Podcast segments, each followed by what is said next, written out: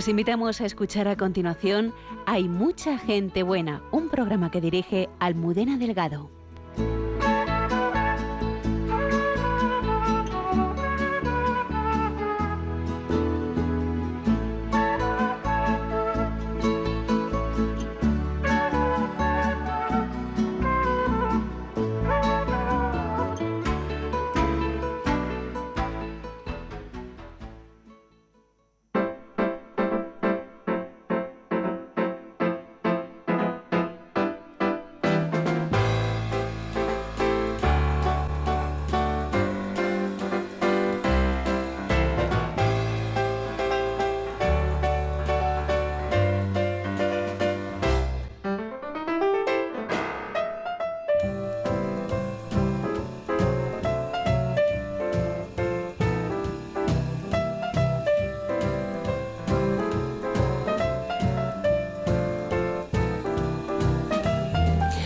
12 y 2 minutos de la madrugada. Estamos aquí en directo en el programa Hay mucha gente buena en familia, con un programa eh, lleno de, amigos. Buenas noches, padre Isaac Parra. Buenas noches, Almudena.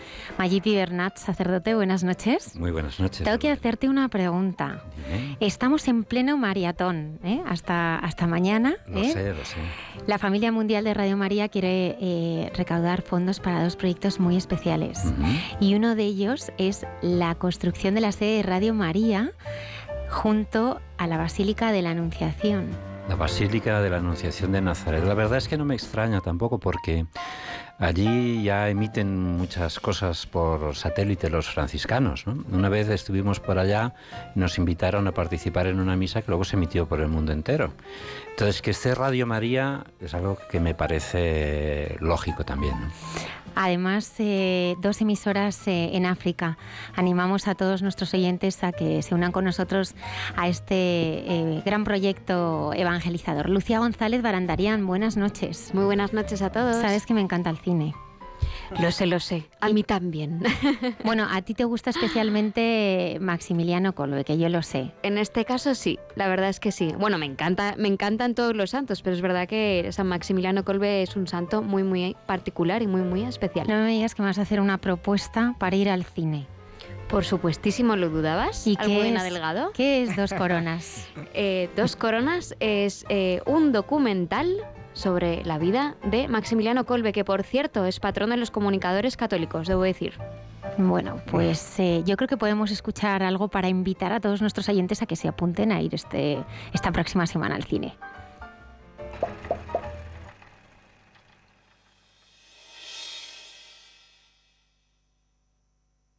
Satán gobernará sobre el Vaticano. El Papa será esclavizado por Satán. Nunca olvidaré las palabras que leí en uno de los pósters en la plaza de San Pedro. Esta pequeña W representa nuestra libre voluntad. Y esta gran W, la voluntad de Dios. No pudo convencernos de viajar a la Luna. Así que ahora espera que publiquemos un periódico. Gracias.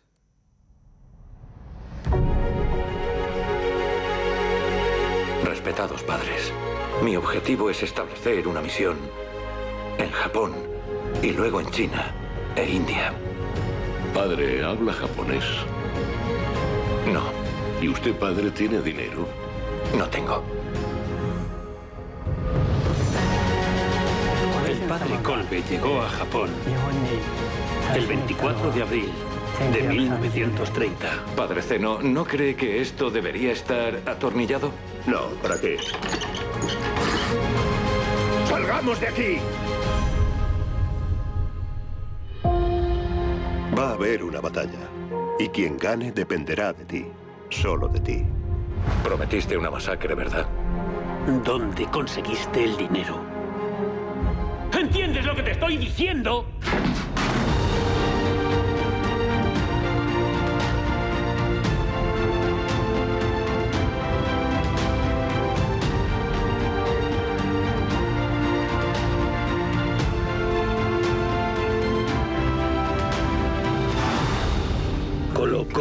Mano sobre mi hombro y dijo, Esperanza. Solo hay esperanza.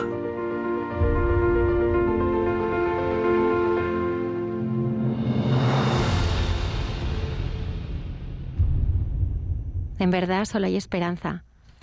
Sí, esa, esa última frase que está de cierre del tráiler es, eh, cuando lo veáis lo, lo, sabréis, la película en dos coronas, es el testimonio de una persona, un judío que le conoció a Maximiliano Kolbe en Auschwitz y, y que en un momento de desesperanza se lo cruzó y, y, estaba desesperado y el padre Kolbe pues le dijo, le agarró de los brazos y dijo, esperanza, solo hay esperanza. Y veréis lo que le pasó a ese hombre dentro del campo de concentración. ¿Qué destacarías de Maximiliano Kolbe? Pues tantas cosas. Yo la verdad es que me, me, enamoré de él cuando conocí su historia porque para mí era un auténtico desconocido, en una ocasión en que me tocaba precisamente hablar en la radio de Vidas de Santos.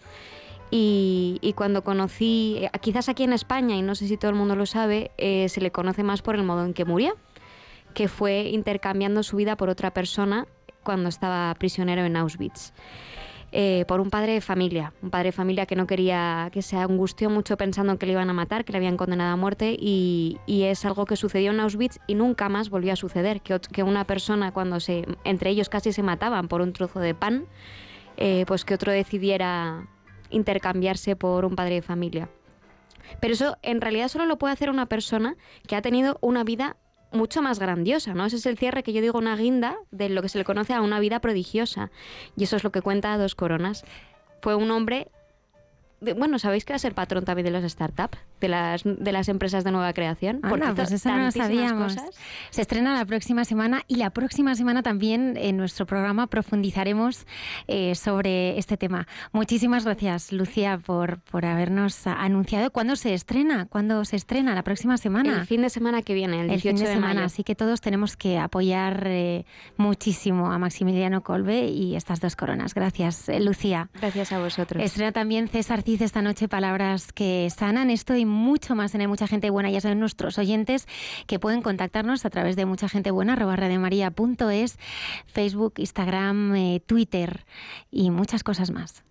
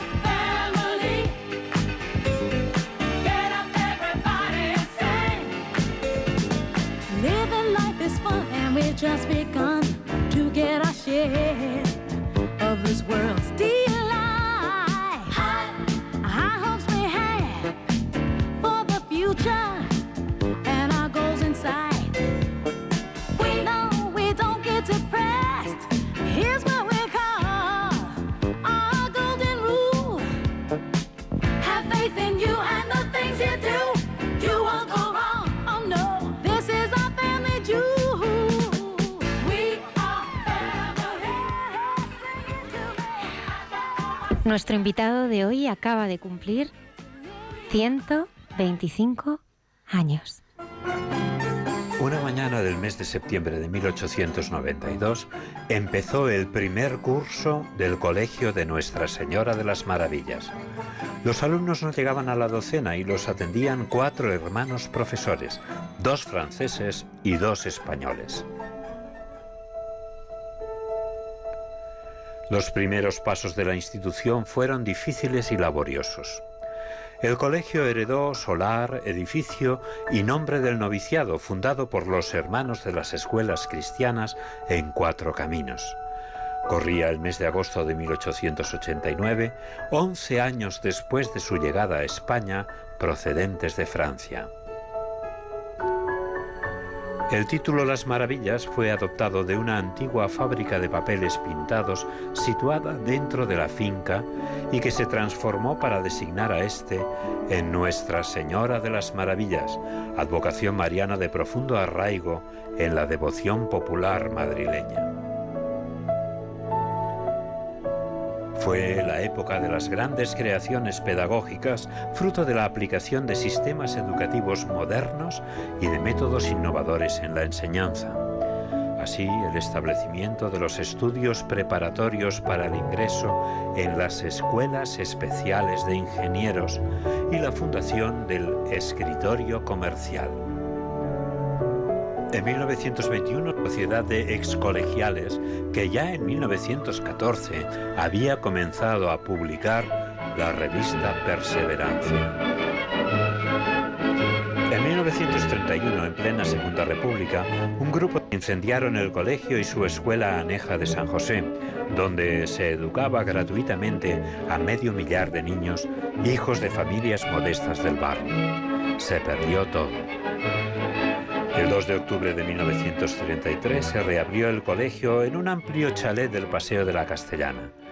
El primer trienio de esta época fue de inseguridad y de cierta clandestinidad motivadas por la situación política. Los hermanos se secularizaron en lo exterior.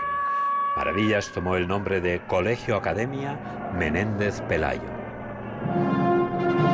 Con el fin de la guerra en 1939, el colegio abrió nuevamente sus puertas, recuperó su verdadero nombre y reanudó su labor educativa con 14 hermanos.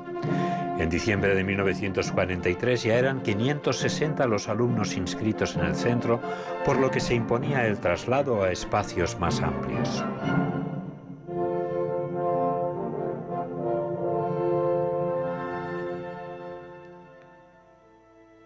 En 1941, La Salle adquirió un solar en la colonia de El Viso. Año y medio después se colocó y bendijo la primera piedra del edificio que poco a poco iría creciendo. En 1946 comenzó el traslado a la parte ya construida del nuevo edificio que fue inaugurado el 15 de mayo, fiesta de San Juan Bautista de la Salle. En el 54 y el 55 se inauguraron la capilla y el salón de actos.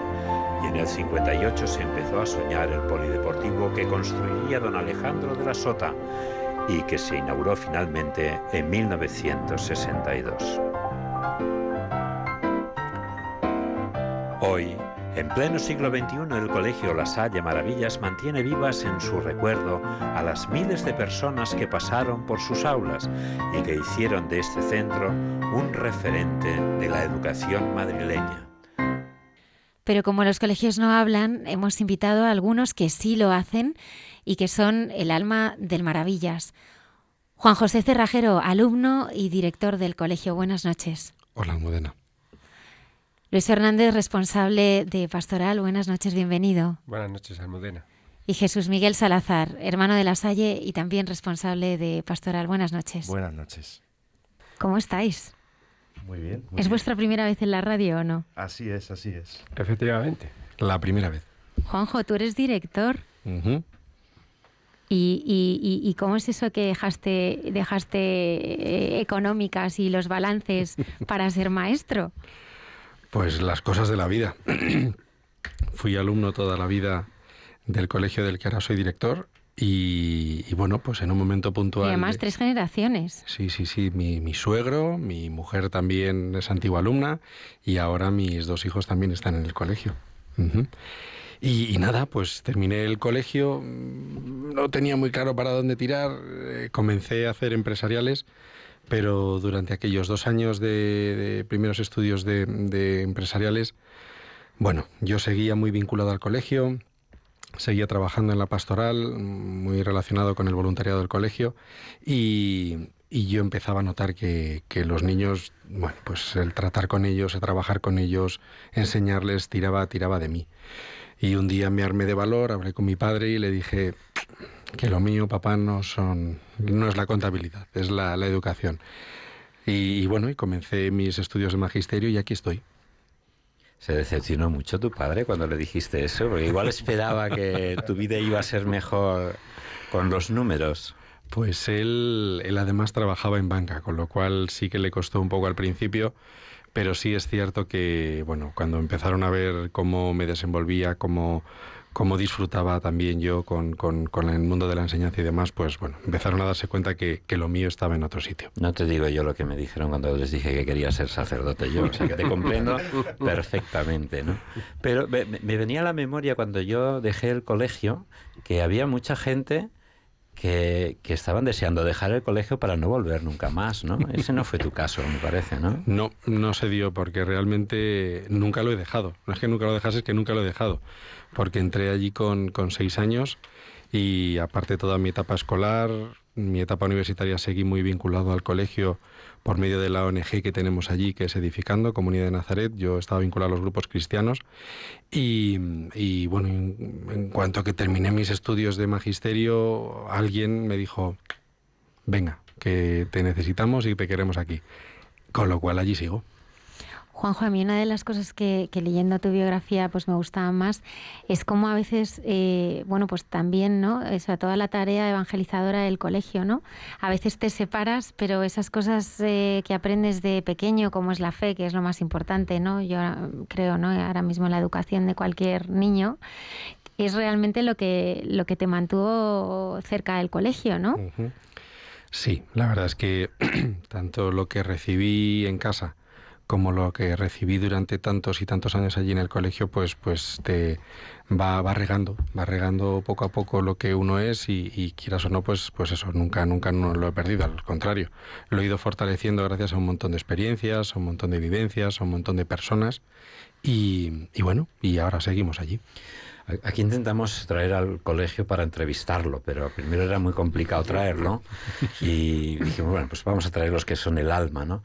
Eh, eh, de, tu historia en el colegio, de cuando eras pequeño, o de- desde los seis años, toda esa etapa colegial, ¿recuerdas a alguien eh, en especial? ¿Podrías citar a alguna persona, quizá algún hermano, quizá algún profesor? que, que te haya a lo mejor despertado ¿no? la, la vocación por estar con, con los niños y para enseñarles y demás. ¿Hay, hay alguien así? Sí, sí, la verdad es que los que somos de una edad determinada, antiguos alumnos, no podemos dejar de hablar de- del hermano Pablo, no podemos dejar de hablar del hermano Feliciano. Eh, luego más tarde, ya un poco más mayor, pues tanto el hermano Rogelio también fueron, fueron personas muy, muy significativas y muy referentes para todos nosotros. Cuéntanos algo de lo que te, te pudieron aportar o de, o de qué, o sea, en qué eran, o sea, por qué se convirtieron en referentes. Yo sé que hay unos premios de- del hermano Pablo, lo he visto por allí por el colegio puesto, ¿no? Y, y pero ¿qué, qué tenía de especial esa persona? ¿Qué os aportaba? ¿Qué, qué, cómo era? ¿no? Estamos Pues- hablando de la historia del colegio, Sí, de sí, sí, esos sí, sí. 125 años, ¿no? Sí, esas personas que han sido y son referentes para nosotros lo fueron por algo. Está claro que, que el hermano Pablo fue una persona que, que tenía un carisma especial, tenía un carisma especial. Como hermano, él no era una persona que pasaba mucho tiempo directamente con nosotros, pero estaba en todas partes. Y le veíamos en momentos de comedor, le veíamos en momentos de entrega de notas, le veíamos por los patios y, era, era, era muy especial para nosotros, era una persona muy, muy cercana. El hermano Feliciano era un poco más gruñoncete, pero sin embargo lo que también nos dejó, el pozo que nos transmitió, las enseñanzas que nos dejó también a nivel, por ejemplo, con aquella asignatura que tanto nos gustaba como era la pretecnología, pues, pues también dejó, dejó algo muy, muy importante para nosotros. Y luego ya un poco más tarde, pues Rogelio, por ejemplo, hermano Rogelio, pues también esa cercanía, ese, ese jefe de estudios de sexto, séptimo y octavo, que, que también era una persona cercana, que era una persona que se preocupaba por nosotros, que también nos exigía cuando había que exigir, pero incluso empezábamos a trabajar en aquella época de una forma un poco investigando cosas, nos daba clases de sociales, no, no, no, fueron cosas variadas las que nos dejaron. Yo leía un poco la biografía de Luis y me encantaba ¿no? lo que decía, porque dice que él está empeñado en que las nuevas generaciones no piensen que crecer siempre es espantoso. Entonces yo a ti, Juanjo, te quiero preguntar, como director del cole, ¿qué proyecto tienes tú para, para los alumnos? Porque... ¿Sabes qué pasa? Que estás aquí y yo sé que les quieres, es que yo siento que les quieres. Entonces, ¿cómo, cómo te imaginas a, a tus alumnos? ¿Qué, ¿Qué, quieres, ¿Qué quieres para ellos? ¿no? Para todos esos esa bueno pues esa vocación ¿no? que tú has tenido de, de maestro no de, de acompañar ¿no? En, en, su crecimiento en su formación integral qué quieres para ellos Juanjo pues lo que queremos básicamente es poder darles eh, unas herramientas darles un, un, algo que, a ellos les pueda servir para el día de, la, de mañana, ser, ser personas, ser buenas personas que allá donde vayan pues puedan aportar algo significativo, tanto para ellos, para su familia, para las personas que les rodean en el trabajo. Y, y creemos que desde el colegio, junto con sus familias, pues desarrollamos esa, esa labor con, con un trabajo cercano a los alumnos, en el que estamos muy pendientes de sus necesidades, en el que también intentamos estar al día de cosas nuevas que van surgiendo, porque la educación es algo que no puede quedar estático, es una cosa que, que bueno, pues tenemos que estar al día de cosas que podemos ir aportando para que a la hora de trabajar los niños en el aula, pues también, bueno, pues les vayan aportando cosas nuevas. Con lo cual yo creo que es, es, eso, el darles herramientas y darles recursos para que el día de mañana puedan ser buenas personas allá donde estén. Tú tienes tu familia, 25 años, ¿eh? con Rosa, eso me ha encantado. Digo, bueno, esto es como en las películas. Digo, qué maravilla, ¿no? Pero pienso que como director del cole, el final, el colegio tiene que ser una familia, ¿no? ¿Te ha ayudado también a ti, ¿no? Tu experiencia de formar una familia, de tener tus hijos, porque yo creo que el profesional, el ser humano no puede dividirse, ¿no? Tú eres padre de familia y vas al cole y eres director y yo creo que a la vez también padre, ¿no? ¿Cómo te ha ayudado también tu experiencia personal de ser padre, marido en, en tu etapa, ¿no? En ahora, ¿no? Como director de este colegio. Pues bueno, todo, todo enriquece, todo enriquece y, y bueno, pues la, la, el tratar con los chicos, el estar cercano a ellos y demás, el hecho también de tener a los tuyos, a tus hijos, a, a Juanjo, a Andrea. Bueno, a mí me hubiera encantado de pequeña que mi padre hubiera sido el director del cole. Eso, o sea, yo creo que es el sueño de cualquier... Eso, yo quería que mi madre fuera profesora y mi padre director No del sé cole. si es tan bueno, ¿eh? que te lo no, a ellos, a ellos Cuenta, mucha cuenta. gracia no les hace. No, ellos la verdad es que al principio es pues, un poco chocante por, por eso de tener a papá director del colegio, ya no solamente profe, además es el director del colegio, no les hace mucha, bueno, a mi hija Andrea que es más extrovertida y demás, no le hace, no le molesta mucho, al otro un poquito más. Pero pero bueno, sí es cierto que, que esa experiencia de, de padre, pues yo creo que enriquece un poquitín más lo que es nuestra labor educativa, aunque por supuestísimo todos los que estamos allí de una forma u otra, pues ponemos nuestro granito de arena en la educación de los chicos. Tú orientaste tu vocación, nos lo has contado antes, ¿no? Hacia la enseñanza, hacia estar con los chavales. A veces pasa, o tengo yo la sensación, a nosotros nos pasa un poco también, ¿no? Que cuando te promocionan te alejan de lo que realmente quieres hacer. O sea, un, buen párroco que tiene una buena comunidad y de repente dicen, tú tienes que ser vicario, ya te quedas sin comunidad. ¿Os te ha pasado un poco a ti también esto de estar con los niños directamente, enseñándoles en clase, a ser director y sí, decidir sobre ellos y orientar sobre ellos? Pero no estar con ellos, ¿no? ¿Te ha pasado un poco eso? ¿Tienes esa sensación o no? Sí, yo reconozco que mi vocación es la de maestro. Ahora en este momento me toca ser director en el colegio, algo que para mí es realmente un orgullo, es todo un reto en mi colegio y toda la vida ser ahora director, pero, pero yo soy maestro. Con lo cual, eh, bueno, pues esos 14 años que he podido dedicar directamente a ellos en el aula, pues, pues a mí es lo que realmente me, me daba la vida. En un momento puntual, se confía en mí para, para bueno, pues desempeñar otra función en el colegio, como fue en un momento el tema de la jefatura de estudios. Eso también me facilitó y me fue acercando un poco pues, a esta otra situación que se está dando en este momento y durante unos años. Pero también es cierto que a mí me da mucha tranquilidad saber que yo volveré al aula seguramente. Juanjo, yo te quiero preguntar una cosa, pero no es fácil, ¿vale? A mí siempre en los coles me preocupan mucho los niños que sufren.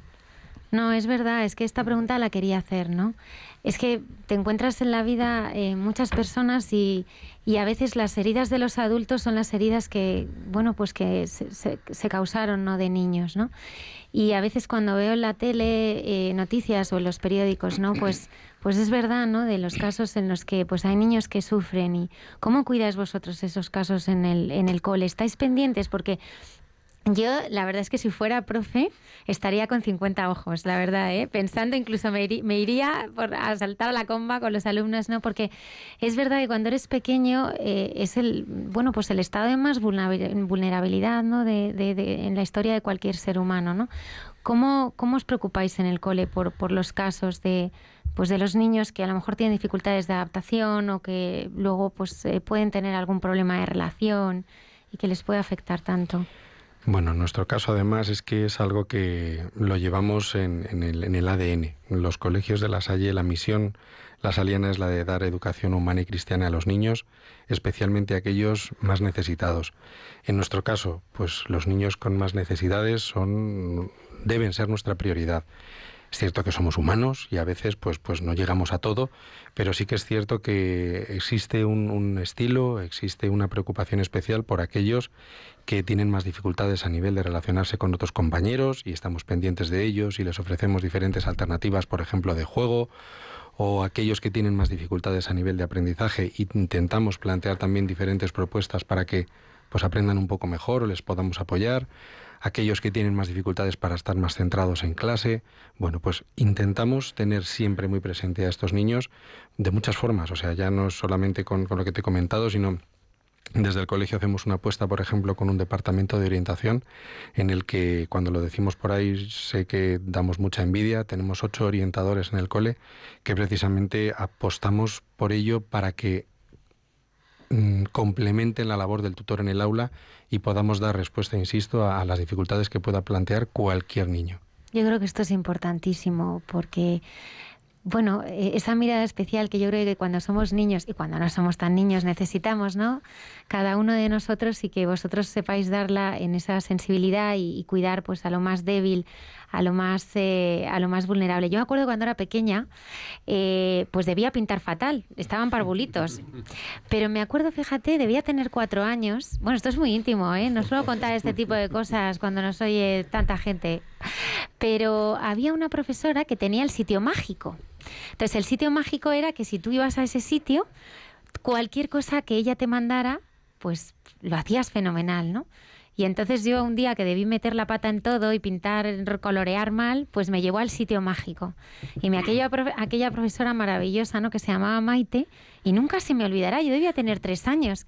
Y entonces yo había estado en el sitio mágico y había pintado todo maravilloso, ¿no? Cogí ese dibujo, se lo di a mi madre nada más llegar, ¿no?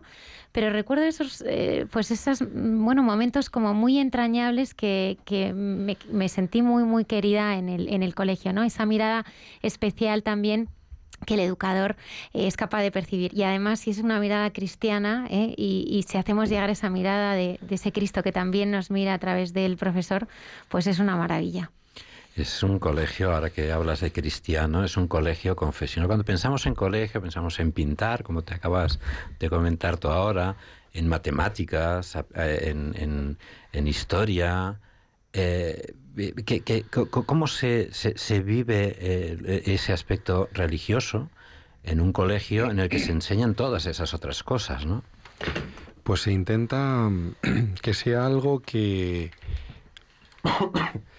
algo muy explícito y, y, de, además de una forma en la que vaya calando poco a poco en los niños. Es verdad que tenemos nuestros momentos de clase de religión y tenemos nuestras celebraciones y tenemos nuestro trabajo de los valores de la solidaridad, la justicia, por medio de campañas, pero realmente yo creo que la clave es el mucho, mucho, mucho detalle en el que todo eso que vamos haciendo va calando en los alumnos, vamos colaborando también con las familias en todo ese proceso de maduración de fe de los niños y, y básicamente es eso, el secreto es ese, los momentos puntuales pero también esos pequeños detalles del día a día. Tenemos aquí a Luis además, que es el, el responsable de estas cosas al que luego le, le preguntaremos.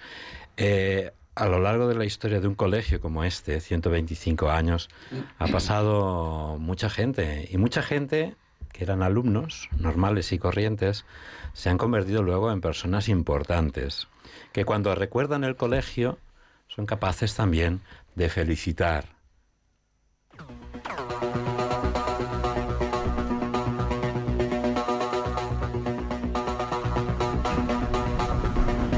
Hola, soy José María García. Aquel o este que tanto peñazo les daba en las noches de, de España. 125 años cumple el Colegio Maravillas. Guadalquivir 9. Tantos y tantos y tantos recuerdos, todos buenos, porque al menos para mí, y sé que para la legión de compañeros, el colegio marcó mi vida. La perseverancia, aquella, esta, nuestra revista, y ha sido norte y sur, repito, de mis vivencias periodísticas. 125 años educando, enseñando, adoctrinando y también amando, queriendo, haciendo la vida, si eso es posible, más eh, sencilla. Radio María, cuyo gesto agradecemos vivamente, nos cede este espacio. Felicidades al colegio, a sus hermanos, a sus educadores, a sus alumnos y también agradecimiento sentido a Radio María.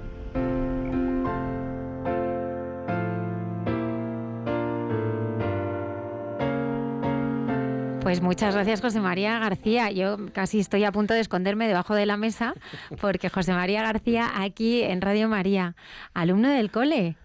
Qué ilusión, ¿no? Así que cuando le escuchabais ahí ojo al dato, pues el ojo al dato era Radio María. 12 y 34 minutos eh, de la eh, madrugada. Me gustaría también mandar eh, un saludo a las siervas de Jesús de la Caridad. No sé si saben mis compañeros de este estudio que es una congregación religiosa católica que fue fundada por María Josefa del Corazón de Jesús en 25 de julio de 1871. ¿Y sabéis por qué las mando un cariñoso saludo? Porque ellas todas las noches están en vela, cuidan a enfermos y son seguidoras de, de este programa. Así que allá va este saludo también para ellas.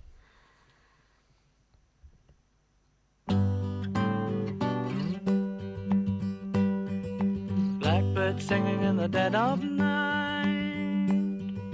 Take these broken wings and learn to fly all your life. You were only waiting for this moment to arise.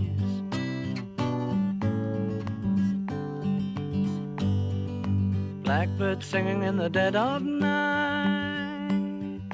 Take these sunken eyes and learn to see all your life. You were only waiting for this moment to be free.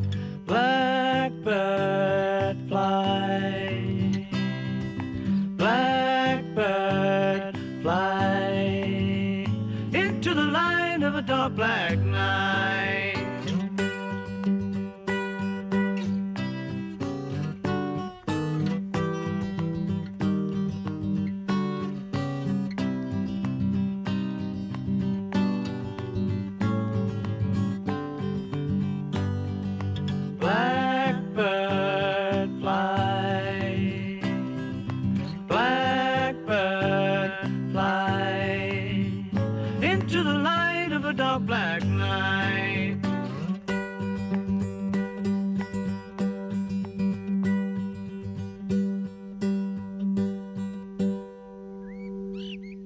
Verdad es que no tengo perdón, Maggi, porque es que no he saludado a, a- a- a la, la columna, o sea, la piedra angular de este programa, que Sí. son Luis Díaz y Antonio Escribano que están en el control. O sea, ¿me perdonas, Luis?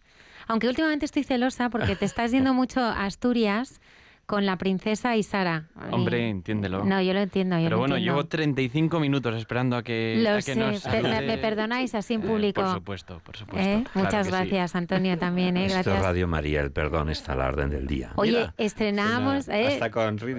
Estrenamos hoy a César Cid también, ¿eh? con palabras que sanan. Dentro de un ratito le escuchamos. Luis Fernández Vaquero, responsable de, de- de Pastoral, ¿no? De- del Maravillas. Oye, a mí me ha encantado mm, leerte, leerte porque, porque además has escrito un, un libro de poesía religiosa que se llama Esperanzas y Alegrías.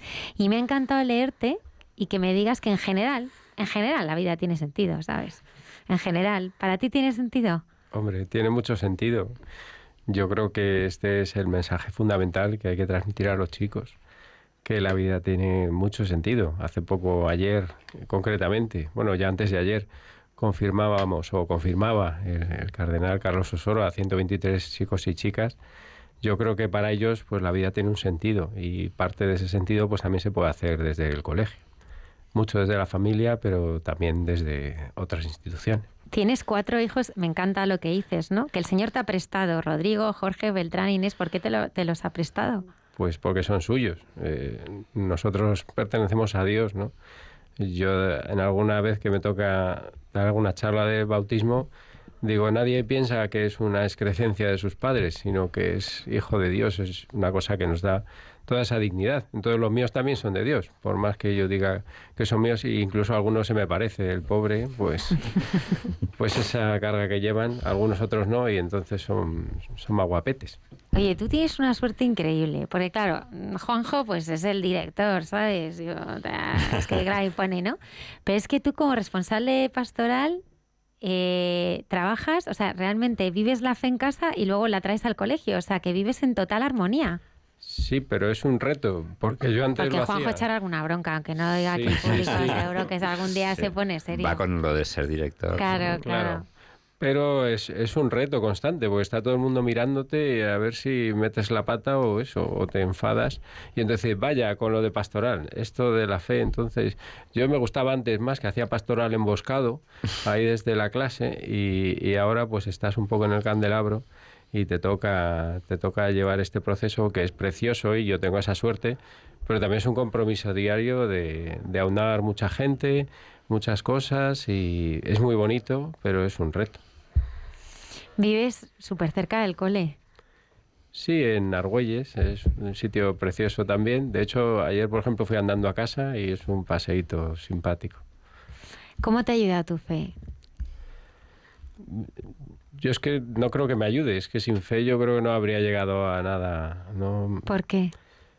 Pues porque yo de pequeño solo leía y me comía mucho la cabeza y entonces aquello era un mundo un poco tremebundo, ¿no? Cuando yo creo que la fe te abre mucho la vida y te hace descubrir tantas y tantas cosas que sin fe, pues al final casi nada tiene sentido. Si uno es honesto y honrado con lo que piensa, pues o Dios te explica este mundo o no hay quien te lo explique. ¿Cuál es el, el rostro del, del Jesús que tú conoces y tratas de transmitirle a los chicos? Bueno, es que lo tienen los chicos. Yo, Uy, qué bonito. Yo creo que el Jesús con el que tratamos lo tenemos día a día. Entonces, siempre es un poco cambiar la mirada sobre, bueno, los chicos y los compañeros. Tenemos la suerte de, como digo yo, estar empapados de seres humanos y aunque desgasta mucho trabajar con tanta humanidad, pero yo creo que enriquece muchísimo. Entonces a Jesús lo tienes a mano. Y en cuanto te empeñas en mirarlo un poquito, sale de tantas maneras que yo creo que, vamos, nos pagan por hacer este trabajo, pero en realidad tendríamos que pagar por hacerlo porque es una bendición personal. Merece la pena el trabajo, quiero decir. Eh, son esfuerzos, en general la educación, pero yo creo que la pastoral dentro de la educación eh, consume muchas energías, eh, merece la pena para la respuesta que después, por lo menos la inmediata, que, que luego encuentras.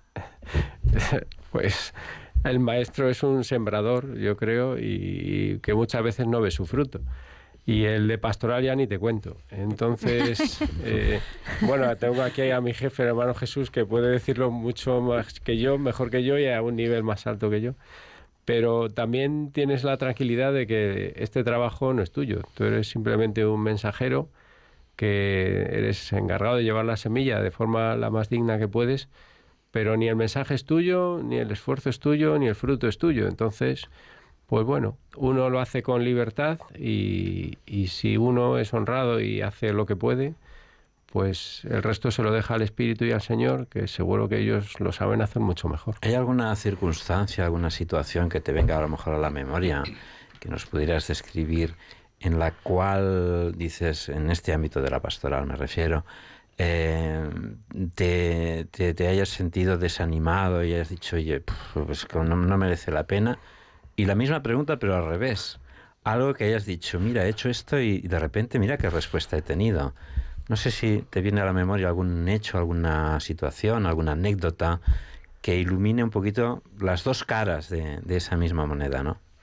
Sí, yo creo que al final, ante el mismo hecho, me siento de las dos maneras. De hecho, por ejemplo, tenemos una oración convocada para profesores y personal a la que prácticamente no va nadie, pero me parece importante y que tiene sentido y a mí me anima que eso siga sucediendo, ¿no? Simplemente aunque no vaya la gente. Entonces eso podría desanimar, al principio, porque es cuestión de números, pues no me desanima y sin embargo otras veces que te ves reforzado, recompensado, pues tampoco te creas que me hace mucha gracia, porque a veces el, el, interés, el número y esto que nos puede llamar mucho la atención, pues tampoco esconde quizá, ¿no? O algo detrás, o te puedes sentir pagado de ti mismo, pensar que se debe a tu carisma. Vamos, hombre, pues entonces es hasta peligroso, ¿no?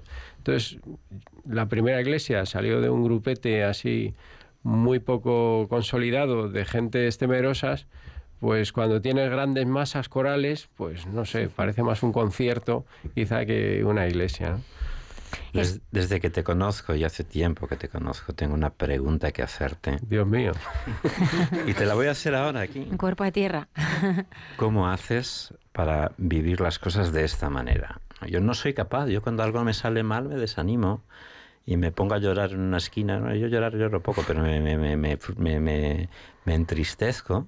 Y ahora te acabo de preguntar por dos cosas y ni una te entusiasma demasiado, ni la otra te hunde demasiado. O sea, ¿cómo haces eso? ¿De dónde sacas esa fuerza o esa capacidad para vivir las cosas de esa manera?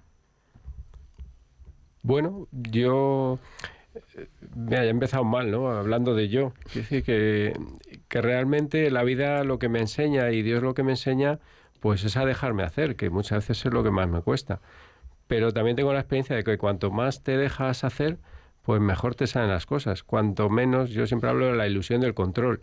En el fondo tú no controlas nada, ¿no? Solo el que dice yo controlo es el que va medio borracho, ¿no? Y entonces... El... Ni siquiera Juanjo controla. Sí. No, va en serio. Entonces, eh, realmente lo que puedes hacer es, es simplemente dejarte, dejarte hacer, ¿no? Dejarte traspasar, dejarte habitar, entrar en comunión, eso sí puedes hacerlo, que es más difícil que intentar hacer las cosas con tu esfuerzo y tal, que las cosas hay que hacerlas, pero... Pero fíjate, Luis, es que hay una cosa importante, ¿no? Porque yo entiendo que como, bueno, pues la parte directiva, ¿no? Del colegio, pues que, que, que vuestros alumnos sean como muy brillantes, ¿no? Y, pero luego, Juanjo, cuentas tu experiencia y lo que realmente te, te siguió vinculando al colegio y descubrir tu verdadera vocación, pues fue tu fe. Entonces yo creo que, eso es muy importante, ¿no? O sea, que, ahora parece que todo es una competición, ¿no? Yo cuando veo a veces currículums en el trabajo digo, pero qué barbaridad, o sea, ¿cómo, cómo están las nuevas generaciones? Esto es imposible, ¿no? Pero luego dices, joder, si yo tuviera hijos, es que para mí lo más importante es que fueran hombres de bien. Porque es verdad, es lo que tú dices, en ese dejarse hacer, pues, pues buscad el reino de los cielos, ¿no? Y, y lo demás eh, se os dará por, por añadidura, ¿no? Bueno, pues tenemos aquí también con nosotros eh, eh, al hermano Miguel Salazar Plaza. Yo querría empezar la entrevista preguntándole eh, por Corral de Almaguer, porque me han comentado que creo que hay unos vinos y, unos, y unos quesos que son maravillosos. Tú lo has dicho, Almudena. Vinos, quesos y también jamones, porque ahora el Mercadona ha puesto por allí con Incarlos una fábrica, pero es verdad, los vinos y los A ver si conseguimos de- también que nos invite, igual que nos Oye, han pues invitado a la día, nos a tomar día esto. traemos unas botellitas y un trozo de queso y lo compartimos.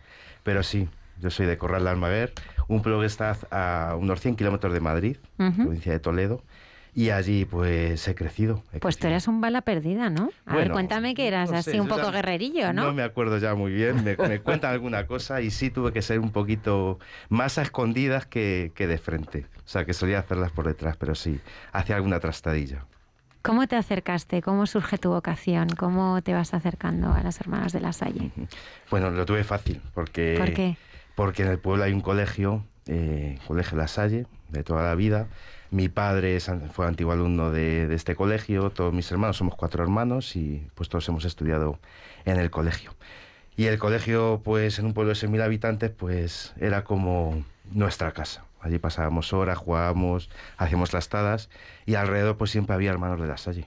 Y antes lo habéis comentado de refilón, pero para mí pues eh, las personas, en este caso los hermanos que estaban cerca jugando con nosotros, a nosotros, pues al final parece que te inyectan algo que es lo que te da, pues te hace pues que camines de otra forma y que veas la vida de otra forma. Y a mí me inyectaron eso y, y me enamoré de esto de, de la Salle de Jesús de la fe y ahí vamos caminando y haciendo camino. Claro, lo que pasa es- que es distinto el conocer a Jesús que entregarle la vida, ¿no? ¿Cómo sientes tú realmente esa llamada, ese momento, ¿no? Como Maggi, eh, como tú, ¿no? A, a realmente dar la vida, ¿no? O entregar la vida. eh, si algo hacemos los religiosos es cada cierto tiempo pararnos y hacer y hacer relectura de, de nuestra vida. Y a mí sí que en estos años, pues cuando uno mira para atrás, pues sí que a lo mejor no eras consciente al principio de que ibas a entregar tu vida a Jesús, pero sí que había pequeñas cosas, como decía la Salle, pequeños compromisos que te iban animando a, a- a ir oteando o divisando pues a, a algunos los caminos que te acercaban a Jesús.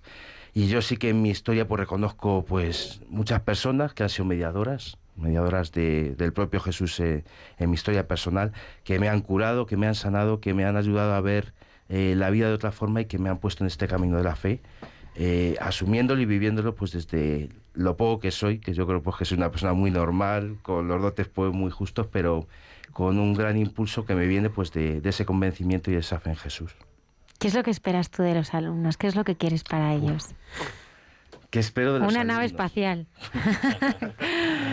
Bueno, pues eh, bueno, ya hace mucho que me separé de los alumnos. Llevo 11 años en, en un equipo pues coordinando eh, proyectos, acompañando personas. A nivel, sí, quizá más. Sí, más arriba. más. Pero los, los años que he estado con, con los chicos, pues eh, para mí ha sido una gozada, pues porque he aprendido mucho desde que comencé. Pues tuve que hacer pues ese camino como hace todo, todo maestro de intentar entregarse lo más posible. Pero los chavales, pues eh, para mí han sido la referencia y los que me han ido llenando pues de, de vida. Y al final lo que esperar de ellos, pues es que, que, que te entiendan y que sobre todo que yo sea capaz de contagiarles pues aquello que vivo, que a veces no es fácil y a veces pues ponernos en el papel del otro y meternos en su cabecita no es fácil con nuestros esquemas pues tan bien consolidados y tan bien hechos. Tú fuiste contagiado por hermanos que estaban por allí por el pueblo, en el colegio y demás. Y de ahí eh, recibiste lo que ya luego decimos ya más profesionalmente la vocación, ¿no? Eh, ¿Cómo está ahora el tema? Porque me imagino que también desde donde tú puedes observar las cosas que suceden en los hermanos de la Salle, Ujú. estando en el equipo de, en los equipos de directivos, eh, bueno, el Consejo Provincial, no sé cómo lo llamáis, me imagino que esto también lo analizáis. ¿Cómo- cómo- ah, ¿Sigue habiendo gente que, que se deje mm, interpelar por los testimonios vuestros, ¿no? al fin y al cabo, que es lo que a lo mejor más atrae? ¿O se nota también una dificultad o también esa, que eso que se habla de la crisis de las vocaciones? ¿También lo experimentáis vosotros? Bueno, yo creo que estamos en un tiempo nuevo, un tiempo nuevo que, que nos exige hacer lectura creyente de, y ver esos signos los tiempos que, que se están eh, eh, proponiendo y que eso pues eh, va afectando a toda, la, a, toda nuestra realidad. Es verdad pues que hay un- una, crisis entre, una crisis vocacional, pero yo creo que es una oportunidad pues para replantearnos muchas cosas y para intentar pues que, que esto en que creemos y que, que para nosotros es motor también sea para nosotros. Eh, la Salle, pues nos estamos replanteando pues la forma de hacer, nuestro modelo de pastoral, nuestro modelo de evangelización, y ahí pues es cuando, donde detectamos pues las cosas que tenemos que ir potenciando pues para para yo, dos cosas digo que, que, son fundamentales para las vocaciones. Uno, el que tengamos educadores o que seamos educadores, que seamos capaces de contagiar lo que vivimos. Y dos, la presencia cercana pues, con nuestros alumnos, con las familias y con, con los jóvenes. Esto lo intentamos hacer. Yo creo que hoy eh, somos muchos más que, en años anteriores los que intentamos hacer esto. La familia de ha crecido muchísimo, porque ya no somos los hermanos solo los que tenemos que contagiar esto, sino que hay un montón de educadores lasalianos, como Luis, como Juanjo, que en el día a día intentan contagiar esto que llevan dentro, que es el camino de la fe y que es el, ese enamoramiento de, de lo que haces, de lo que vives y de lo que sientes. Es verdad que hay menos, menos personas que se plantean pues el, o, no sé si hay menos. O sea, yo creo que hay muchas personas que se plantean en su vida la vocación cristiana. Creo que, nosotros estamos acompañando a, muchos chicos que universitarios que están en grupos cristianos y que llega un momento en que se plantean su vida desde, desde la vocación cristiana. Hay menos que dan el paso pues hacia la opción religiosa, pero yo creo que, que los que lo hacen pues lo hacen convencidos y desde, desde la realidad que están viviendo. Eso es, es increíble, ¿no? Realmente también como responsables de pastoral, ¿no? O sea, que sepáis ver también y discernir y, y apoyar, ¿no? A, bueno, pues cualquier tipo de inquietud religiosa, ¿no? Porque ahora mismo hacen, hacen mucha falta vocaciones. Estaba viendo encima de la mesa esperanzas y alegrías, porque es que, mmm, Luis, esta, esta faceta tuya de poesía religiosa, ¿cómo nace? Bueno, pues de la forma más sencilla, con la hoja parroquial, como tantas veces. Y allí pues eh, escribí alguna cosilla cuando existía ahí en mi parroquia de Buen Suceso, pues hace 30 años quizá. De ahí nace. Luego, cuando hice la mili, pues tuve seis meses en Zaragoza, que me dio tiempo a escribir. Y como tenía un amigo editor en San Pablo, Álvaro, que te saludo desde aquí, y que sigue allí, pues pues metió ahí el libro y al final pues decidieron publicarlo. Para mí fue una sorpresa también. La verdad es que debe ser, es decir, cuando si tienes que escribir un poema de amor, tienes que haber tenido una experiencia amorosa. Si escribes una, un libro sobre poemas religiosos, es que tienes una experiencia religiosa también intensa, porque si no eso no se, no, no, no se crea, ¿no? Ha sido así, ¿no? Me imagino. Bueno, algo nos has dejado entrever antes, ¿no? Sí, es verdad, aunque ya digo que esto es un pecadillo de juventud y tiene ya unos cuantos años el libro. Ahora seguramente lo plantearía de otra forma, pero bueno, tiene su valor desde el testimonio. Recuerdo un libro que leía mucho que se llamaba Oraciones para rezar por la calle, de un francés que ah, sí. cuyo Michel estilo Michel Quast, Quast, Quast. yo no sé cómo se pronuncia bueno, que yo soy de este, inglés este también lo leía yo de pequeño y me gustaba mucho y me servía para, para conectar con un Dios más cercano y también pues la poesía de Damas Alonso y Blas de Otero que también de formas distintas pues expresan la realidad de la persona y de Dios pues también y entonces pues uno decide hacer un ejercicio y bueno pues salen estas cosas muy bien creo que tenemos alguna otra sorpresa preparada otra felicitación, creo. A ver.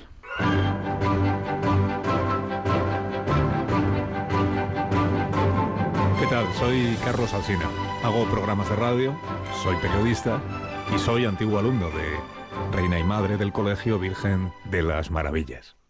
Bueno, he echado cuentas y me sale que estuve desde el año 75 en primero de GB con el mítico Don Francisco y su aula tamaño cancha de baloncesto, con ese círculo enorme que tenía en el centro, hasta el año 87 con el no menos mítico hermano Alejandro y el festival de fin de curso. Es decir, que en el colegio aprendí todo lo que va, desde escribir a lápiz sin equivocarme demasiado, que por eso don Francisco me pasó a boli de los primeros, hasta hablar como butragueño, de quien recuerdo haber hecho una muy buena imitación en el festival, cuando Emilio Butragueño hablaba todavía menos de lo que habla hoy. Del 75 al 87 son 12 años, que no parecen muchos al lado de los 125 que cumple el colegio, pero que, hombre, para un crío, para un adolescente, 12 años son toda una vida, y haz que hallemos dulce amparo en tu manto virginal. Y sí, el primer medio de comunicación para el que yo trabajé fue la revista Perseverancia. El primero para el que trabajé sin cobrar, que tampoco fue el último.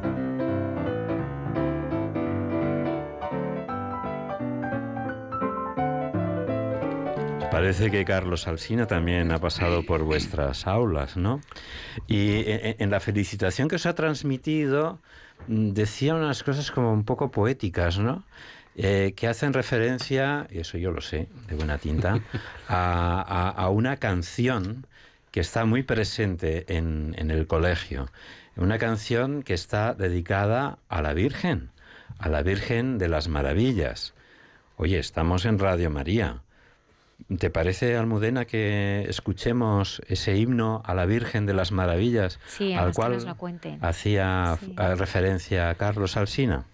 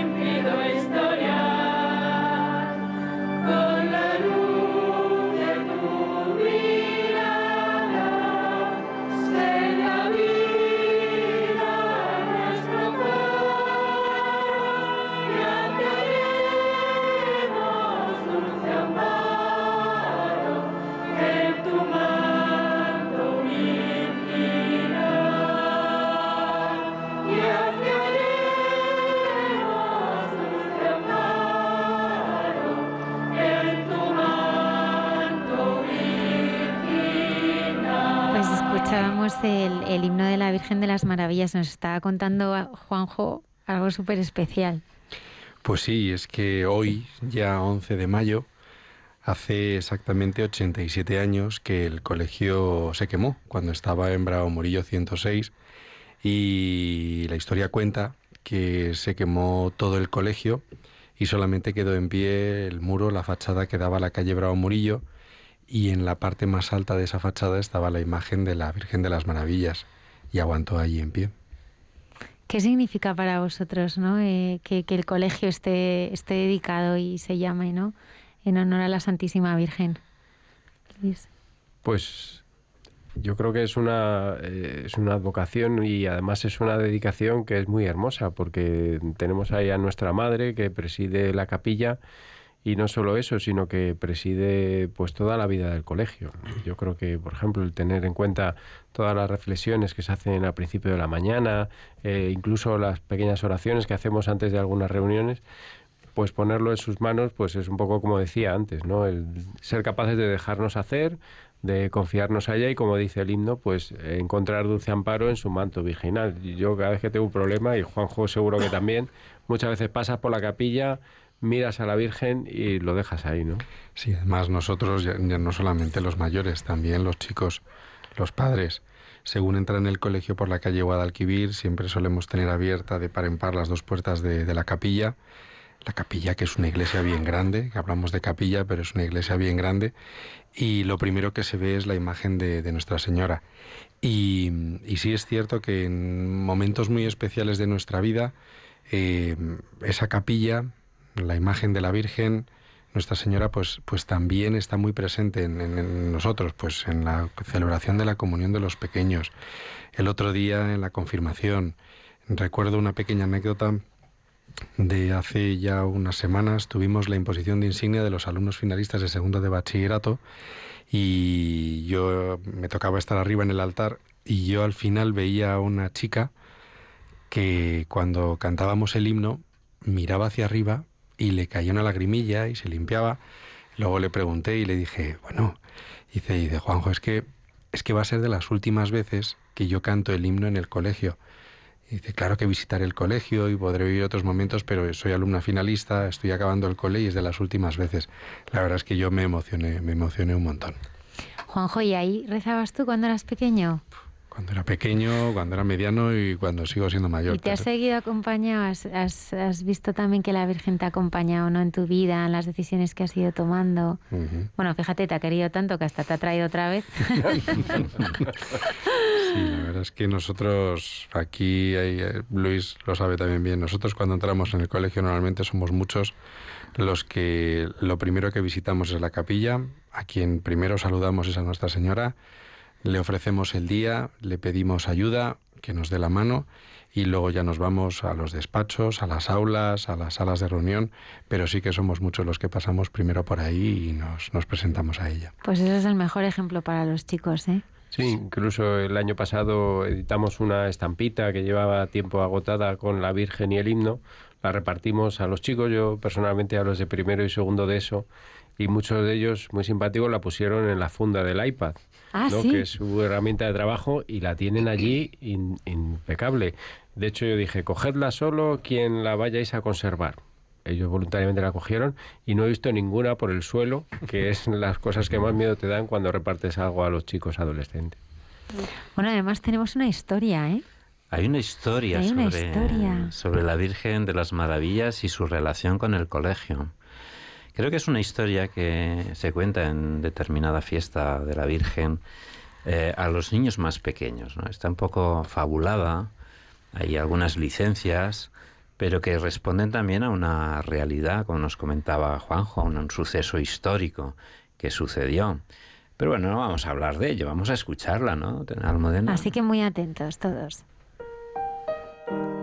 Hace mucho, mucho tiempo, en un lugar muy, muy lejano llamado Madrid, un grupo de amigos decidió comenzar una aventura. Todo el mundo conocía a este grupo de amiguetes y por esta y otras historias se hicieron tan famosos que a lo mejor hasta habéis oído hablar de ellos. Bueno, ¿y cuál es la aventura que querían comenzar? Pues simplemente la de construir un colegio nuevo. Pues vaya birria de aventura. Eso ni es aventura ni es nada. Bueno, esperad a que os cuente esta historia y veréis cómo al final no pensáis lo mismo.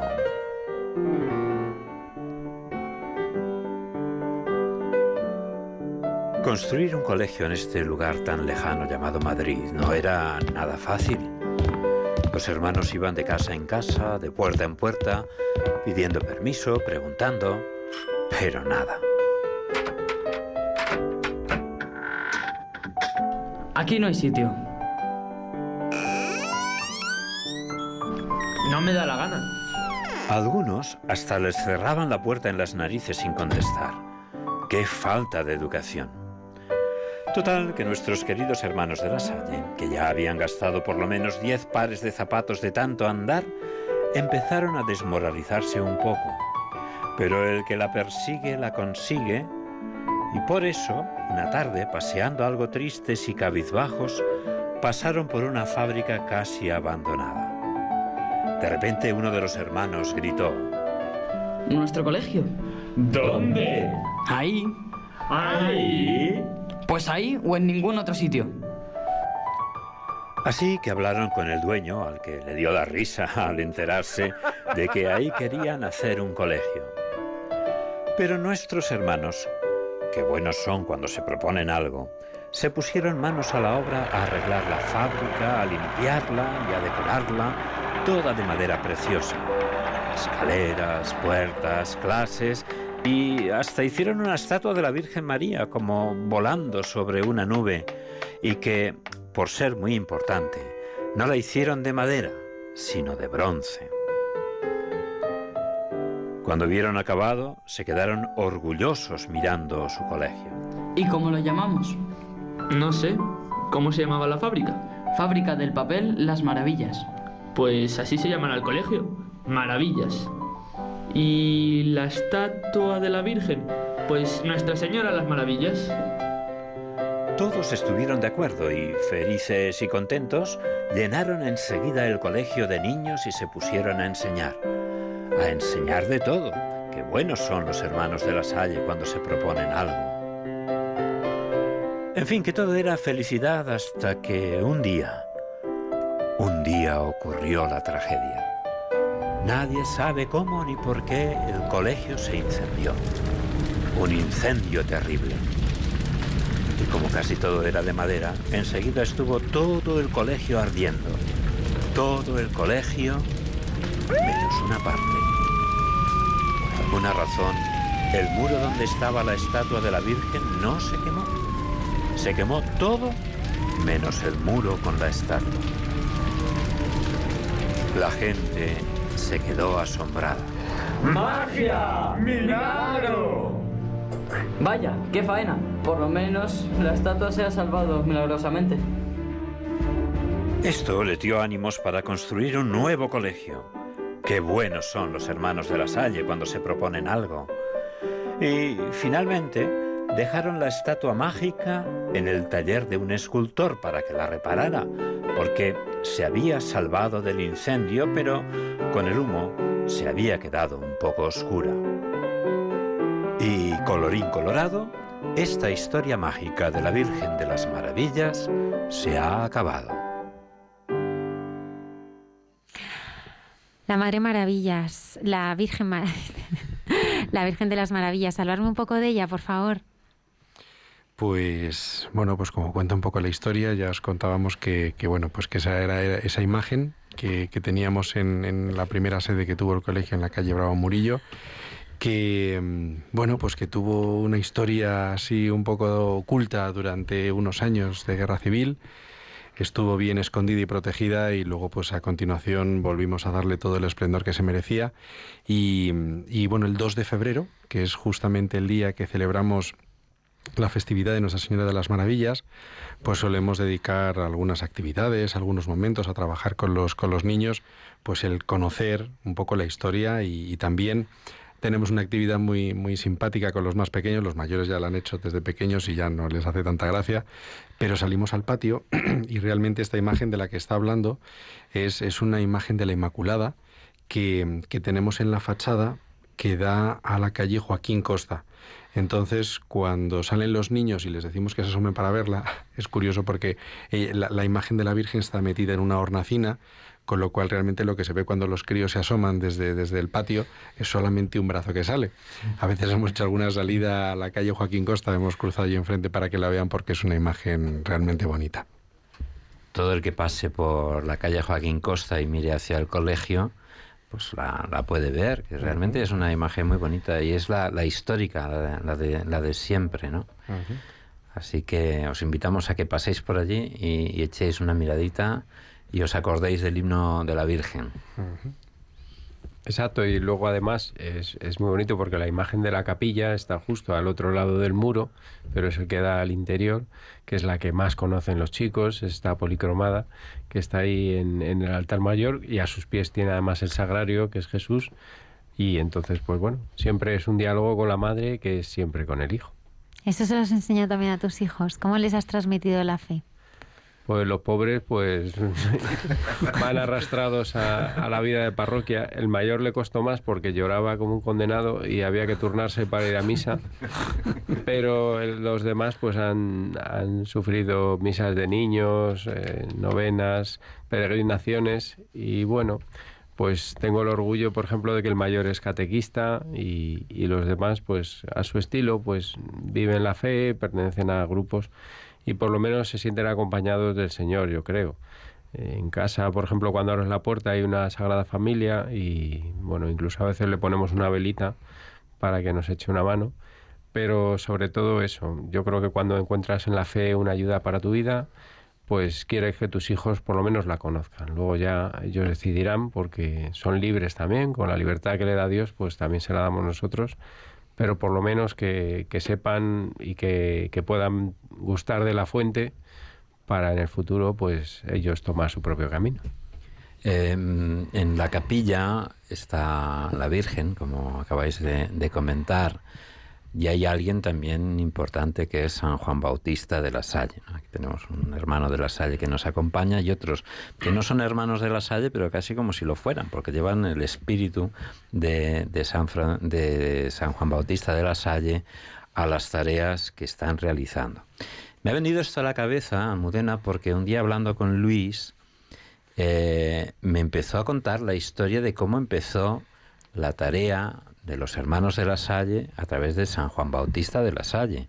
La verdad me lo contó muy bien, ¿eh? Y, y- y me gustaría que me lo volviera a contar, que nos lo volvieras a contar para todos, que nos remontemos realmente también a los orígenes, ¿no? los que motivan pues que hoy en Madrid celebremos el 125 aniversario de un colegio que está inspirado por una persona que vivió en qué años vivió. Pues el hermano Jesús lo sabe que tenemos un acontecimiento cercano, prefiero que lo diga él. Ah, venga, venga. Bueno, vivió eh, el nacimiento en 1651 y murió en 1719, por lo tanto el año que viene celebramos el tricentenario de la muerte. 300, años que estamos ya preparando pues con mucha ilusión a nivel internacional y también pues a nivel de España y Madrid. Almudena, tienes que volver a invitarles para cuando sea esto, ¿eh? Es un gran acontecimiento. Porque 300, si 125 años no se cumplen muy a menudo, 300 mucho menos, ¿no? Pero me gustaría que nos narrara, que nos contara, porque el otro día me lo estuvo contando a mí personalmente y me gustó mucho la historia, que igual es muy conocida para, para mucha gente, pero igual para otras personas no tanto, ¿no? ¿Cómo, ¿Cómo empezó, cómo fue la historia de San Juan Bautista de la Salle? Pues él era un canónigo de la ciudad de Reims, en Francia, de una familia pues acomodada, el mayor de una serie de hermanos. Y bueno, pues él vivía como canónigo, había recibido su orden sacerdotal, pertenecía a la catedral, al cabildo de la catedral, y de repente pues recibió una visita inesperada de una persona que venía recomendada por otra eh, con la intención de que le ayudara a buscar un local para fundar una escuela. Bueno, pues ahí, ahí empezó todo. me gusta esta historia porque yo creo que tiene que ver con la de muchos de nosotros. Creo que el hermano Jesús lo decía antes, que al final una cosa te lleva a otra y al final te ves en el embrollo sin haberlo buscado. Entonces él que empezó buscando un local, ayudando al final a buscar maestros, luego se dio cuenta que aquellos maestros no funcionaban demasiado bien, así que decidió acompañarlos, primero acogiéndolos en su casa, aquello no funcionaba, se fue a vivir con ellos y al final pues descubrió que para que la educación funcionara eh, hacían falta comunidades de maestros comprometidas que vivieran en asociación y con un espíritu eh, basado en la fe y que desde ahí se podía educar a los chicos y sobre todo a los chicos al principio, pero de una forma adecuada para, para sacarlos adelante como profesionales y también para acercarlos a Jesús y al Evangelio. Y así lo hizo. Entonces él, que era una persona, pues ya digo, con la vida resuelta, pues lo dejó todo, eh, aunque ya lo había dejado por el Señor, pero por esta nueva misión que él entrevió y luego vio con mucha claridad y a la que dedicó pues el resto de su vida, que era fundar pues la- a los hermanos de las escuelas cristianas. Y como aquí tenemos un hermano, yo es que tengo un santo temor No, de decir santo algo inconveniente y él seguro que... Lo has explicado muy bien. Pero eh, eh, eran religiosos al principio, es decir, hacían los votos de pobreza, obediencia, castidad, como No. cualquier religioso, como Eso llegó más tarde. Es decir, los hermanos al principio, San Juan Bautista de la Salle, hicieron primero un voto heroico de estabilidad de permanecer juntos pues para sostener las escuelas y el voto de obediencia, los dos únicos que tenían. Y no sé si en, sobre mil, finales de 1800 ya fue cuando empezaron a, a emitir la triada los tres votos de pobreza, castidad y obediencia. ¿Por un poco por imperativo de la Santa Sede o...? Sí, sí, por, sí, por al ¿O fue una evolución sí, del- es, es un instituto de derecho pontificio y, y entonces entró. Los dos votos es el de Asociación para el Servicio Educativo para los Pobres y Estabilidad en el Instituto, que son dos votos propios de, de nuestro instituto. ¿Esos los seguís? Sí, sí. eh, Seguimos haciendo la última revisión de la regla. Primero estaban los tres, pobreza, castidad y obediencia, y luego estabilidad, estabilidad en el instituto y asociación. Y en la última revisión de la regla sí que volvimos al origen. Poner primero los dos votos, estabilidad del instituto y asociación, y después los otros tres. Muy bien. Eh, bueno, pues oye, tenemos ahí un poco la, la historia, ¿no? De, de- de cómo comienza.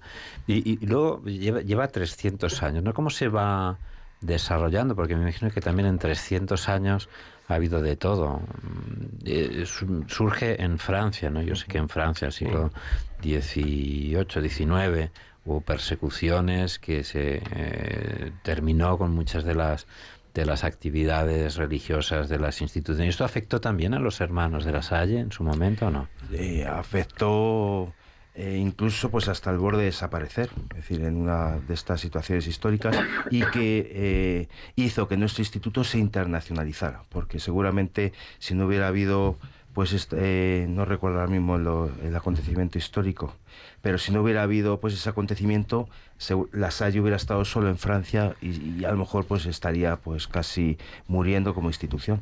Pero ese hecho histórico que hizo que los hermanos salieran expulsados de Francia hizo que se expandiera por el mundo y hoy actualmente estamos en 77 países con un millón de alumnos y más de mil escuelas repartidas por todo el mundo. ¿Fue esa la razón por la que algunos hermanos vinieron a España y fundaron incluso el colegio Sí, de sí, las. Maravillas? El primero fue uno que está actualmente en Cardenal Herrera Oria, que es el Colegio Sagrado Corazón, que fue un antiguo asilo.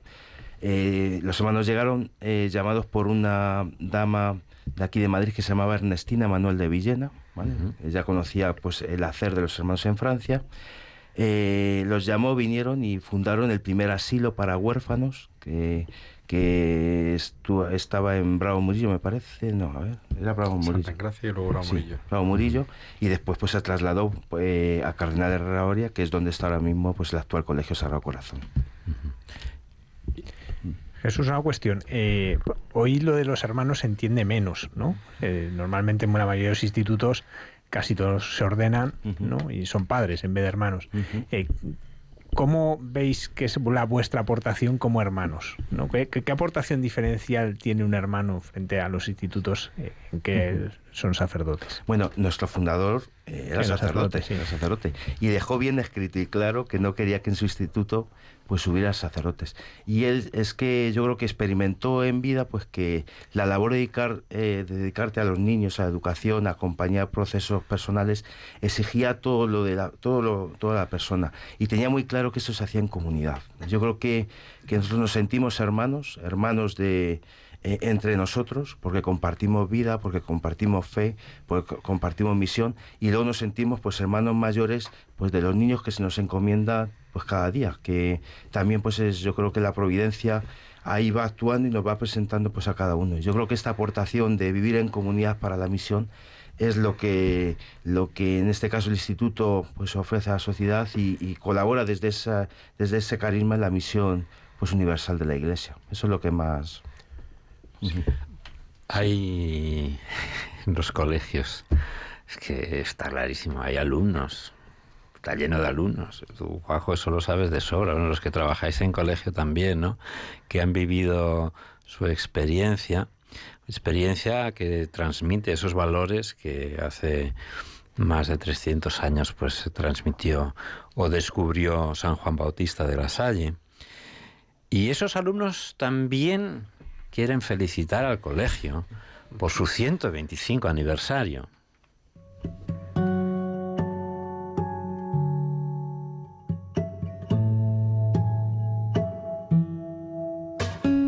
Bueno, pues esta ocasión la quiero aprovechar para darle las gracias principalmente a mis padres por elegir un colegio que me ha formado como cristiana y además tener la suerte de que he podido contar con muchos profesores que me han ayudado tanto académicamente como personalmente a formarme y aparte si el colegio ha de aquí, formación. Quería agradecer a la institución todo el apoyo, toda la fuerza y toda la energía que ha invertido desde todos sus 125 años de experiencia con el único motivo de una formación tanto académica como humana. Yo soy una alumna nueva de primero de bachillerato llegada este año. Al llegar tenía miedo de no poder encajar, pero verdaderamente doy las gracias al colegio por hacerme más fácil la adaptación y acogida. Se respira un ambiente muy respetuoso y de mucho cariño. Eh, y muchos días me da la sensación de que llevo aquí toda la vida, cuando solamente he vivido un pequeño trocito de He esta formado parte de esta historia. Desde pequeño llevo en el colegio. Toda mi vida ha estado relacionada con el colegio y no puedo estar más contento por su dedicación, implicación y cercanía con nosotros. Por esto y por mu- mucho más, muchas gracias, Lasalle.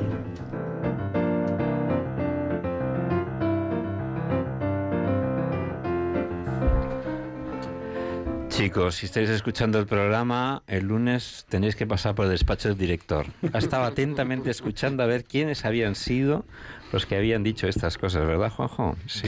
Y me ha dicho que algunos los ha reconocido. Por supuesto, y además yo he heredado también una muy buena costumbre de, de quien nos hablaba del, del hermano Pablo, y tengo allí en el despacho una caja de caramelos que todavía le siguen encantando a los chicos ir al despacho, también para cosas buenas, por supuestísimo. Ah, o sea, que como les vas a llamar para darles caramelos. Les Yo pensaba que les ibas a aquí. llamar para echarles la No, no, bronca. no, ni mucho menos, ni mucho menos.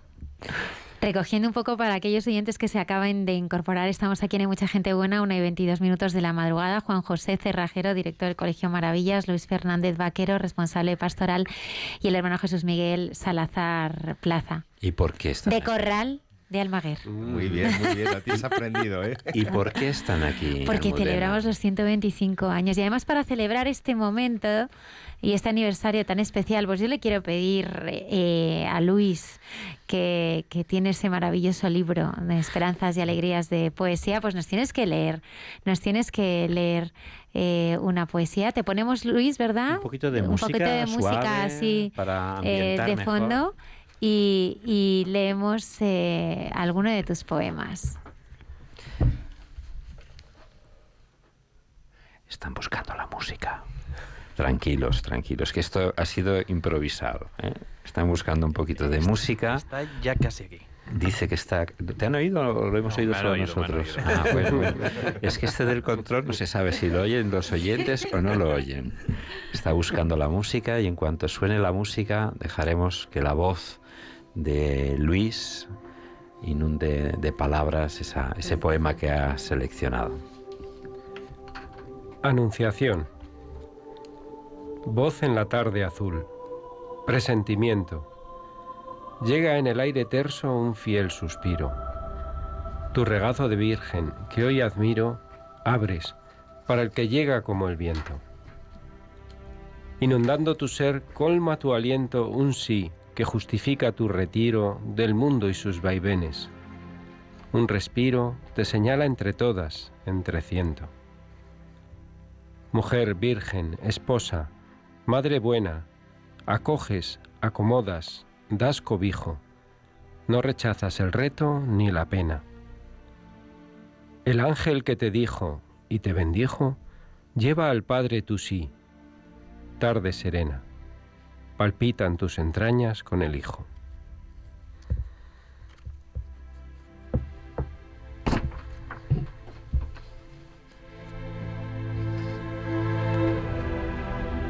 Luis, ¿tú a tus alumnos les, les, ha- les haces leer poesía o no? Ayer estuvieron leyendo unos poemas en inglés que eran casi todos canciones y raps, pero bueno, sí les hago leer, pero, pero la verdad es que no les leo yo mucho tampoco a ellos. ¿Y, y cómo se aceptó la poesía? Porque parece con la poesía que es algo del pasado para muchos. Eh, yo creo que no, de hecho están haciendo también otro proyecto con poemas y relacionándolo con los sentimientos. Yo les digo que la poesía habla de, de lo inexpresado y lo inexpresable con palabras que, que no expresan lo que dicen, sino un significado más profundo. Luis, decías en tu poesía que la Virgen es esa madre buena, ¿no? A mí me gustaría que, compartieras con los siguientes aquellos momentos, ¿no? De- Hablabas también de ese dejarse hacer, ¿no? Donde la madre buena, pues en todas las cruces, ¿no? Y dificultades de cada día, ¿no? Pues te ha dado ese calor materno, ¿no? Que no ha permitido que nada ni nadie te apagara, te ha acompañado, ha, ha custodiado, ¿no? Tu llamada y tu vida. ¿En qué momentos ella ha sido más madre contigo? Bueno, en toda mi historia, yo la verdad es que he sido bastante poco mariano y debo reconocerlo, pero si leo mi historia y, lo miro, veo a mi, a mi madre María siempre ahí. Primero en la figura de mi madre, Carmen, que todavía vive y bueno, pues que para mí también sigue siendo pues un, pilar donde sostenerme.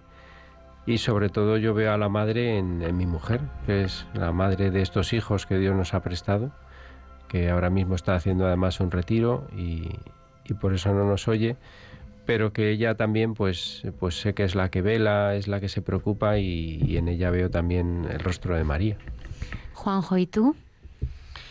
Pues en el día a día, esos momentos que ya os comento que, que siempre nos encomendamos a ella, además con, con una responsabilidad tan grande como la que tengo ahora entre manos y demás, pues el, el encomendarme a, a la madre, a, a nuestra madre, para mí es fundamental todas y cada una de las mañanas. Y luego sí que a nivel personal, pues yo tuve la desgracia de perder a mi padre hacia el año 2000 y, y sí que fueron momentos de enfermedad de mi padre en los que yo me refugiaba mucho en, en esa capilla, me agarraba mucho a, Nuestra Virgen de las Maravillas y, y bueno, pues me, me ayudó, me ayudó a llevar aquella situación en la que, bueno, pues aquella pérdida tanto a mí como a mis hermanos, a mi madre, pues, pues bueno, nos afectó. Y también, como dice Luis, pues ver ese, ese ejemplo en, en mi madre, en Ana, cómo, cómo siguió adelante, cómo tiró de todos nosotros y, bueno, pues también sé que ella se apoya mucho en, nuestra madre, en, el padre y para, para seguir adelante día a día. Eh, nos queda por preguntarle a Jesús sobre ese tema y a, mí me venía a la cabeza también si, eso sinceramente no lo sé, ¿no? Si la Virgen en la institución La Sayana tiene un papel también importante, a más, o sea, aparte del que lo tiene para todos los cristianos, ¿no? Si, si también como, como Virgen María, como, como Madre nuestra, eh, tiene un papel importante o no en, en- en la institución La Sayana, esa es la pregunta. El instituto tiene como patrona Nuestra Señora de la Estrella, ¿vale? que celebramos el 8 de mayo, hace unos días. Y está claro, para San Juan Bautista Sales lo tenía muy claro, una persona pues que la tenía pues como modelo, como ejemplo, eh, y los hermanos pues también por identidad pues la tenemos como, como guía. Y la estrella pues en el instituto está en el centro de nuestro escudo, es lo que nos ilumina, es el faro, es eh, lo que nos guía, la fe, y María pues es, es nuestra estrella. Y eh, no hay día que no acabemos eh, la jornada pues rezando a María, el bajo tu amparo, teniendo pues la presente, y no, no hay día que lo comencemos pues de igual manera. O sea que está presente en todo.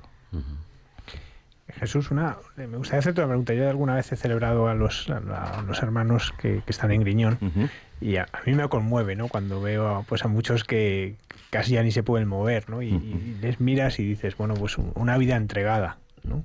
Así Eh, es. Sobre todo porque luego he conocido muchos que han sido alumnos suyos y como, como hay ese agradecimiento, ¿no? Eh, Yo he conocido a gente que se ha ido a vivir a Griñón para llevar a sus hijos al colegio de la Salle, ¿no? Y algunos luego encima no poderlos llevar, porque es Eso es- complicado, eso ¿no? es peor, sí. Porque, pero vosotros cómo, cómo miráis a estos hermanos Mm. mayores? Porque se- hay alguna institución que se dice que los, eh, los hermanos serán mirados en el cielo por los padres desde abajo, ¿no? Como diciendo, los hermanos son realmente los que van a alcanzar una santidad más, más profunda.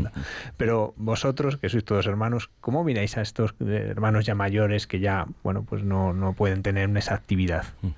Pues yo la verdad que es un privilegio, una suerte pues contar con ellos porque tienen un bagaje y una experiencia acumulada que, que desborda pues cualquier vida. Y pues antes has eh, algún hermano que yo tengo la suerte, bueno, la suerte, llevo ya veintitantos años en la institución y vas viendo pues hermanos que has conocido pues en plena actividad pues que, que ya se han hecho mayores, que están en Griñón, que están en Griñón, y es un placer pues pasarte por allí, verles, acompañarles, porque al final pues son parte de tu ADN y son, son parte de tu familia. Y, y- y es verdad, pues ellos han, han entregado su vida, han hecho todo lo posible pues, para que la institución pues siga ahí, para que la misión siga actualmente pues eh, colaborando en la misión de la Iglesia y para nosotros pues son, son una referencia. Podríamos hablar de un montón de hermanos, los quizás están falleciendo ahora, pues esa generación que vivió tiempos pues muy difíciles de, en la guerra, que tuvieron que esconderse, que tuvieron que renunciar pues a mucho y luego pues volver a reconstruirse, a entenderse. También han pasado pues eh, este cambio que nosotros vivimos con mucha naturalidad de la era analógica a la hora digital, que pues ha supuesto un cambio pues muy grande en sus historias. Y yo creo que ellos siempre pues nos aportan ese ánimo, esa confianza, nos sentimos familia, nos sentimos hermanos y ellos siempre nos lo demuestran y están pendientes de nosotros que somos más jóvenes y de todo. O sea que es un orgullo y un y gracias a Dios pues también como la esperanza de vida ha subido, pues tenemos hermanos centenarios con 99, con 90 un grupo que es un placer pues pasarte por Griñón y pasarte una tarde allí tomando un café o algo con ellos y charlando. Hemos estado hablando de la institución y hemos estado hablando de San Juan Bautista de la Salle. Y sé que hay, hemos encontrado pues una buena grabación de, de un himno que también se, se suele escuchar en muchas celebraciones las, las allianas en el, en el colegio, ¿no? Vamos a, vamos a hacer esta pequeña pausa y vamos a escucharlo, porque también es, es también una invitación ¿no? a, a- a- a que se vivan estos valores de San Juan Bautista de la Salle.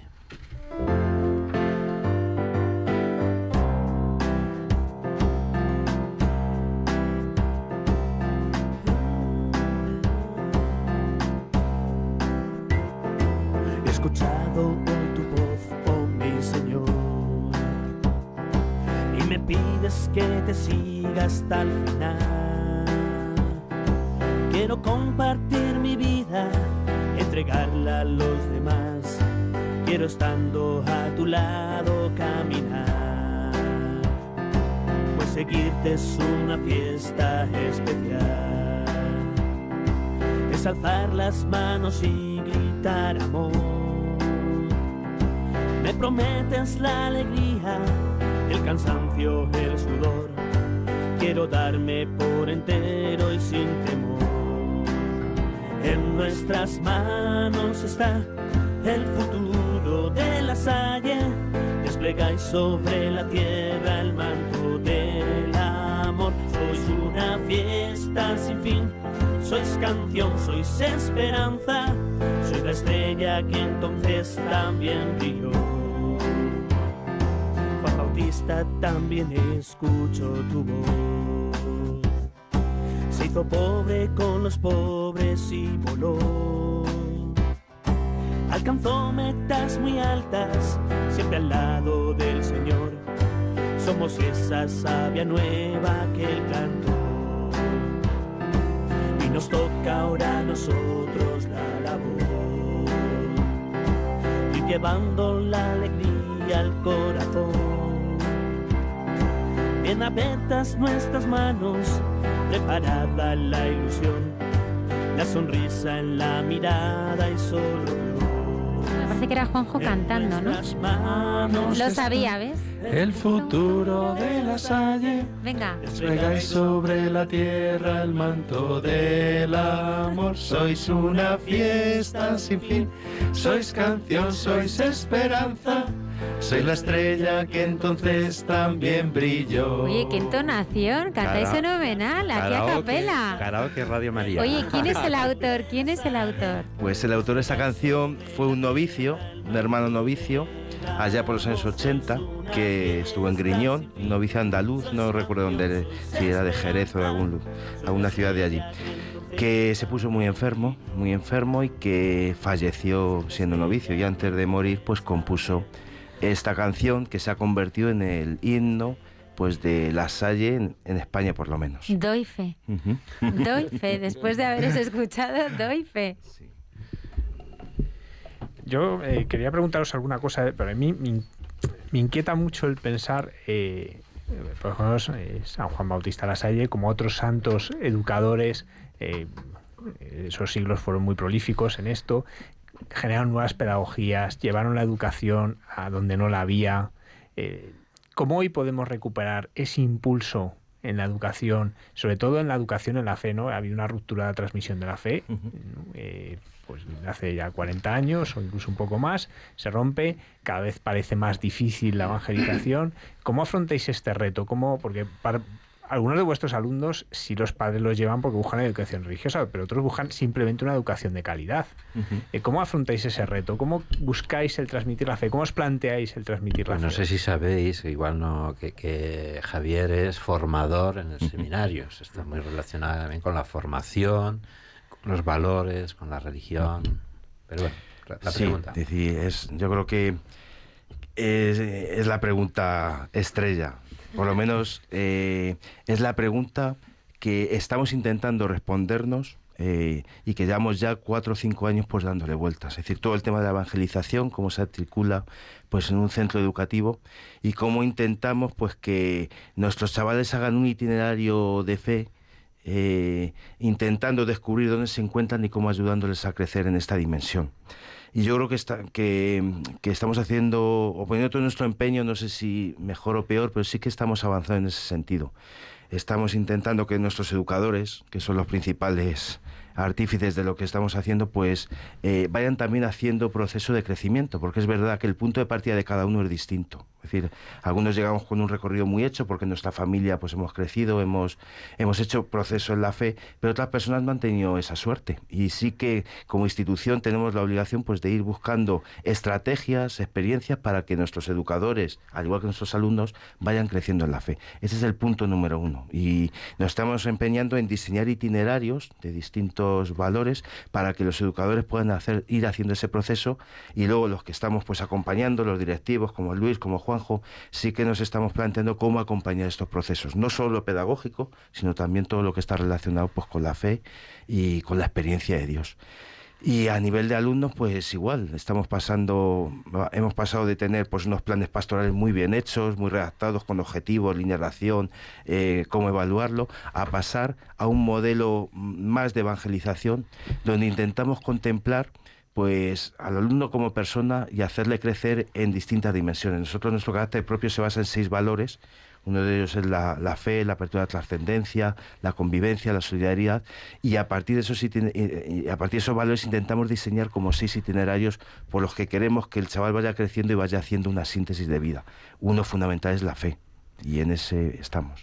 Y en este transmitir la fe, ¿en qué, te ha enrique- ¿en qué ha enriquecido tu fe la fe de estos niños y de estos jóvenes? O sea, ¿Cómo ese contacto con su fe, a veces muy, muy sencilla, a veces muy incipiente, a ti cómo ha enriquecido tu fe? Bueno, es decir, eh, mi fe... eh, mi fe ha ido evolucionando y ha ido creciendo pues, por el contacto con las personas y sin duda que los niños y los jóvenes te ayudan a entender mucho más a Jesús, mucho más a Dios pues, porque te acercan a ellos, a, a Él directamente. Y en el compartir, en, en, en- el intentar pues transmitir y contagiar lo que sientes desde tu experiencia, pues esa experiencia te va se va transformando y se va convirtiendo pues en lo que vas creyendo. Yo creo que es fundamental, por, por lo menos yo no me entiendo sin esa relación con los jóvenes y sin ese compartir la fe y unirla desde los niños y los jóvenes.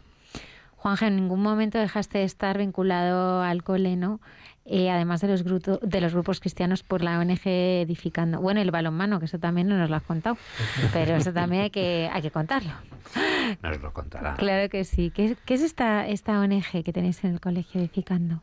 Pues? Edificando, Comunidad de Nazaret, nace en el colegio hace ya muchos años, hace ya 31 años, en el año 87, y nace primeramente como, como una comunidad cristiana. Eh, los hermanos fueron los primeros impulsores de todo esto, junto con chicos que estaban en su etapa ya finalizando el colegio, para acompañarles en ese proceso de maduración de fe que cuando se van acercando al momento de la confirmación. En aquel momento era hacia final de, su etapa en el colegio.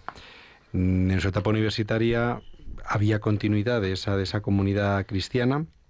De hecho, hubo compromisos muy, muy serios en los que incluso hubo experiencias en el tercer mundo, pues con estando allí durante un mes, incluso veranos completos.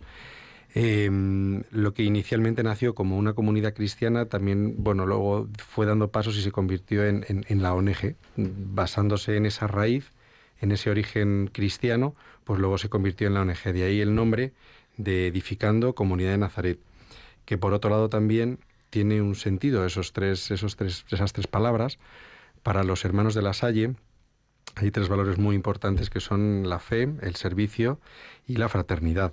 Y esos tres palabras que utilizamos en, en la ONG, pues es edificando, que hace referencia un poco a lo que es el servicio, eh, comunidad, que hace referencia a la fraternidad, y Nazaret, que hace un poco referencia pues, a ese lugar en el que vivía Jesús y que refleja un poco esa, esa fe.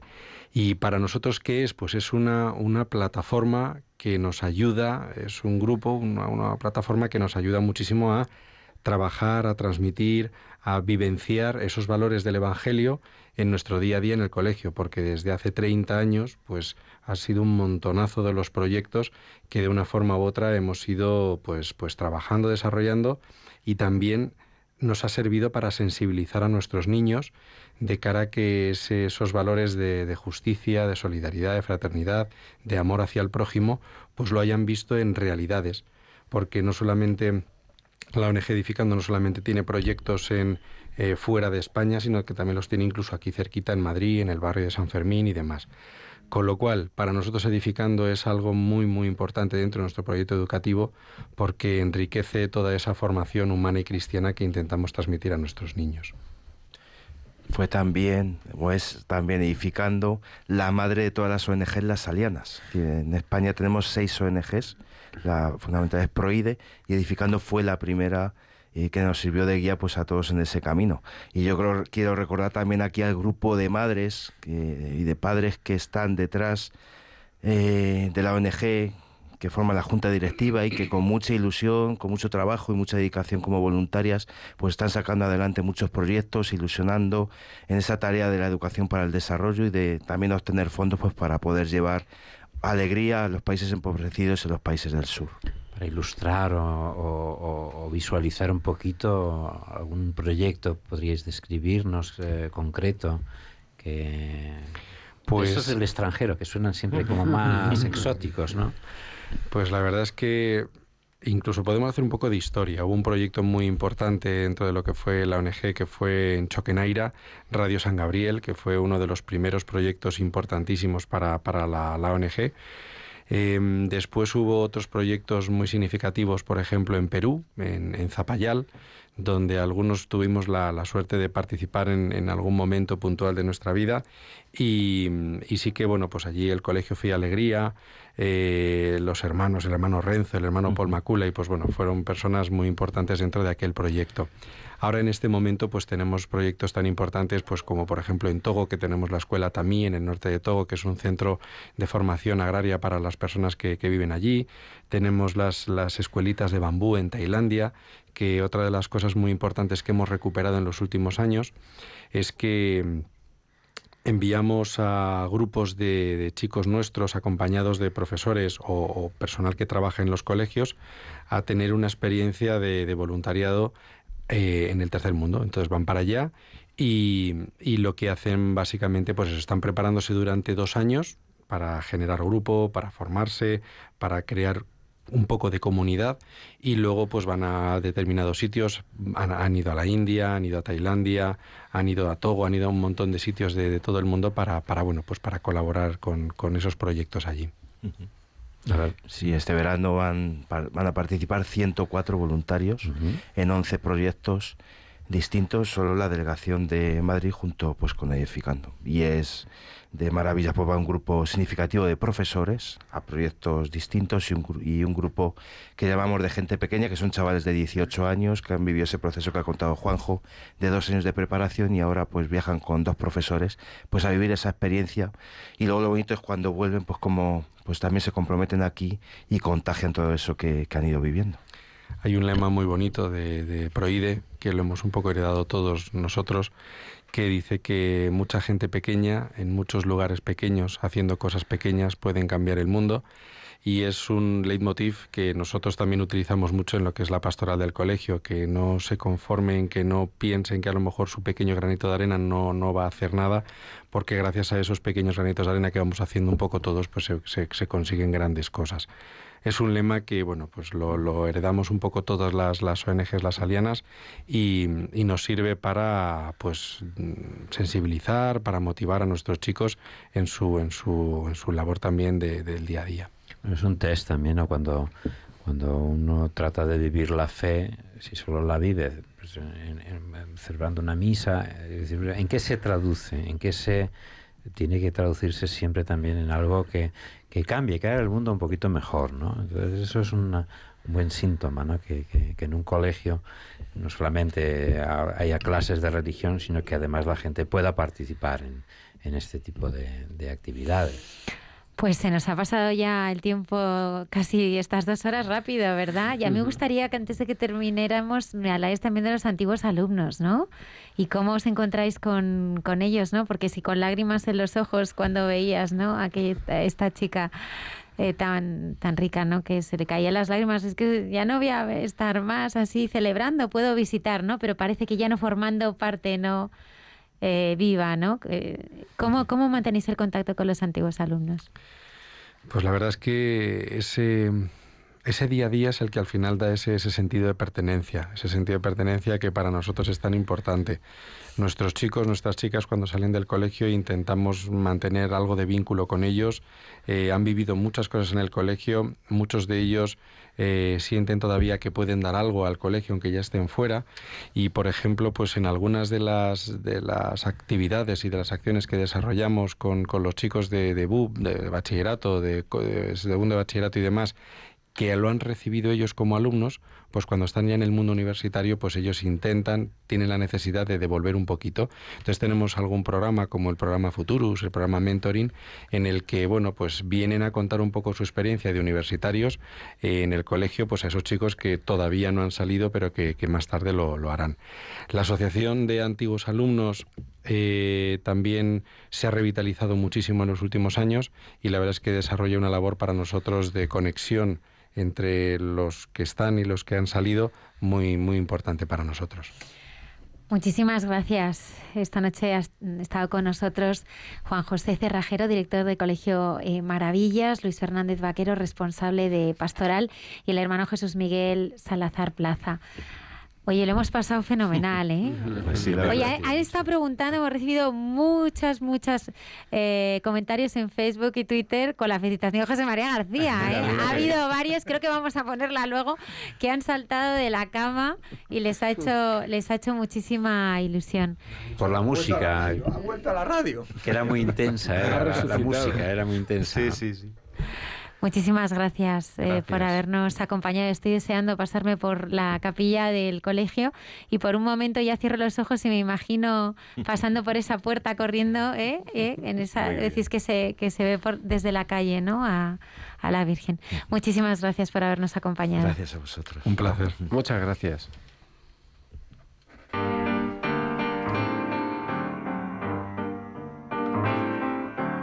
Vieni, via, vieni via di qui. Niente più ti lega questi luoghi, neanche questi fiori azzurri. Via, via, neanche questo tempo grigio, pieno di musiche e di uomini che ti sono piaciuti. It's wonderful, it's wonderful, it's wonderful. Good luck, my baby, it's wonderful, it's wonderful, it's wonderful. I dream of you, chips, chips.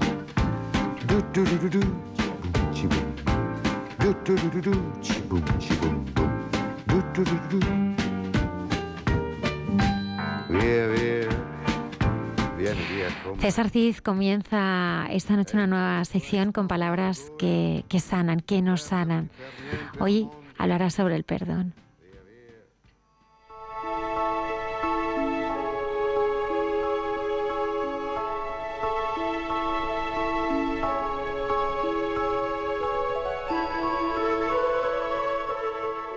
Palabras que sanan.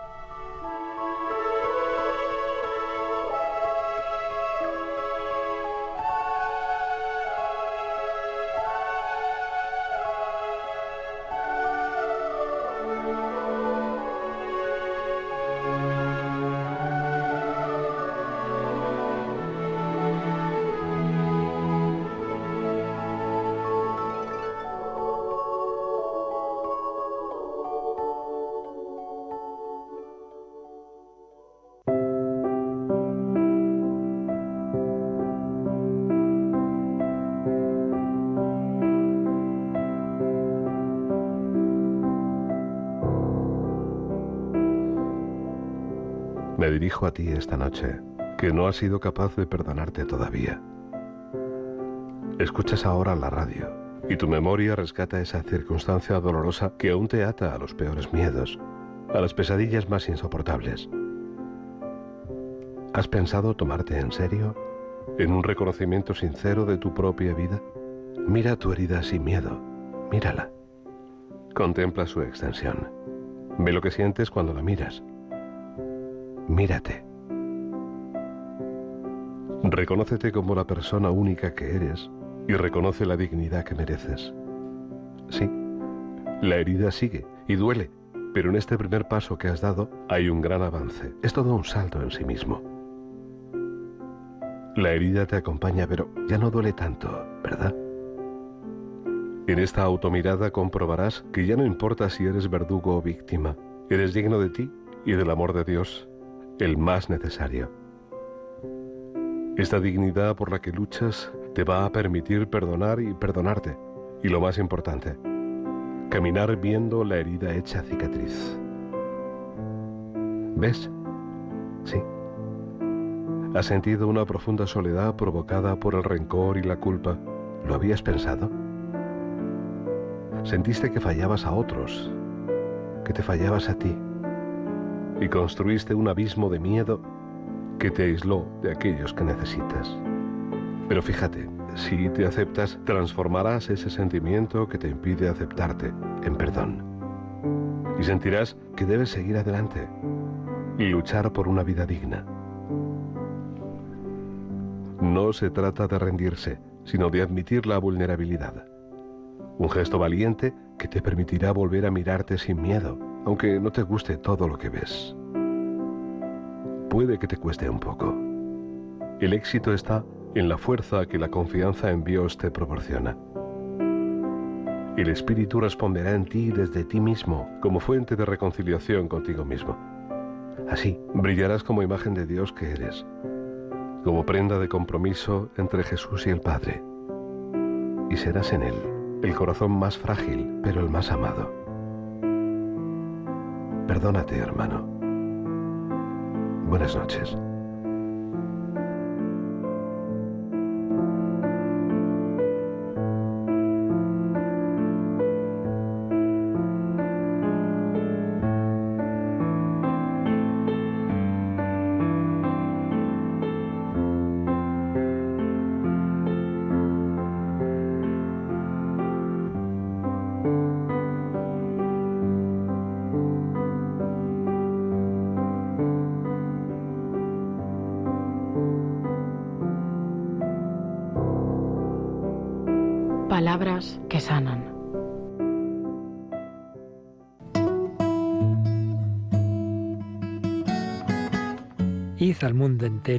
Y anunciad el Evangelio a toda la creación, dijo Jesús a sus discípulos. También hoy el Señor quiere que seamos misioneros bajo el manto de la Virgen, Reina de los Apóstoles. Radio María, que no tiene más fin que colaborar en esa misión evangelizadora, os pide en este mes de mayo un esfuerzo especial de oraciones, voluntarios y donativos. Así, la voz de Cristo podrá llegar a todos los rincones de España y de otras naciones del mundo a las que queremos llevar Radio María. Puedes informarte de cómo colaborar llamando al 91 822 8010 o entrando en nuestra página web radiomaria.es. Apóstoles y misioneros del mundo con Radio María.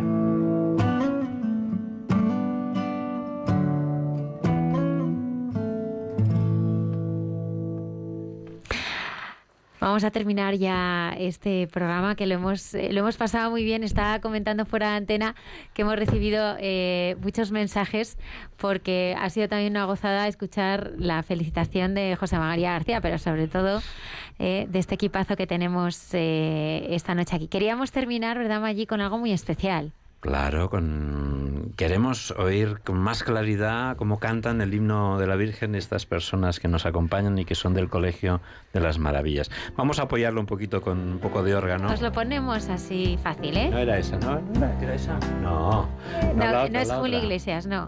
Era la otra. Era el, el himno de la Virgen. No me acuerdo qué número Bueno, era. este, este lo han hecho muy bien antes, ¿eh? no te creas bien. que se les puede Ese, poner cualquier ese, prueba, ¿eh? ese, atentos. Reina y madre del colegio, Virgen de las maravillas, esplendente sol que brilla en su límpido historial. Con, la luz de tu mirada, en la vida nuestro faro y haz que hallemos dulce amparo en tu manto virginal. Y haz que hallemos dulce amparo en tu manto virginal. Muchas felicidades por estos 125 años. Muchas gracias. Gracias. Gracias. Hasta el próximo programa. Gracias.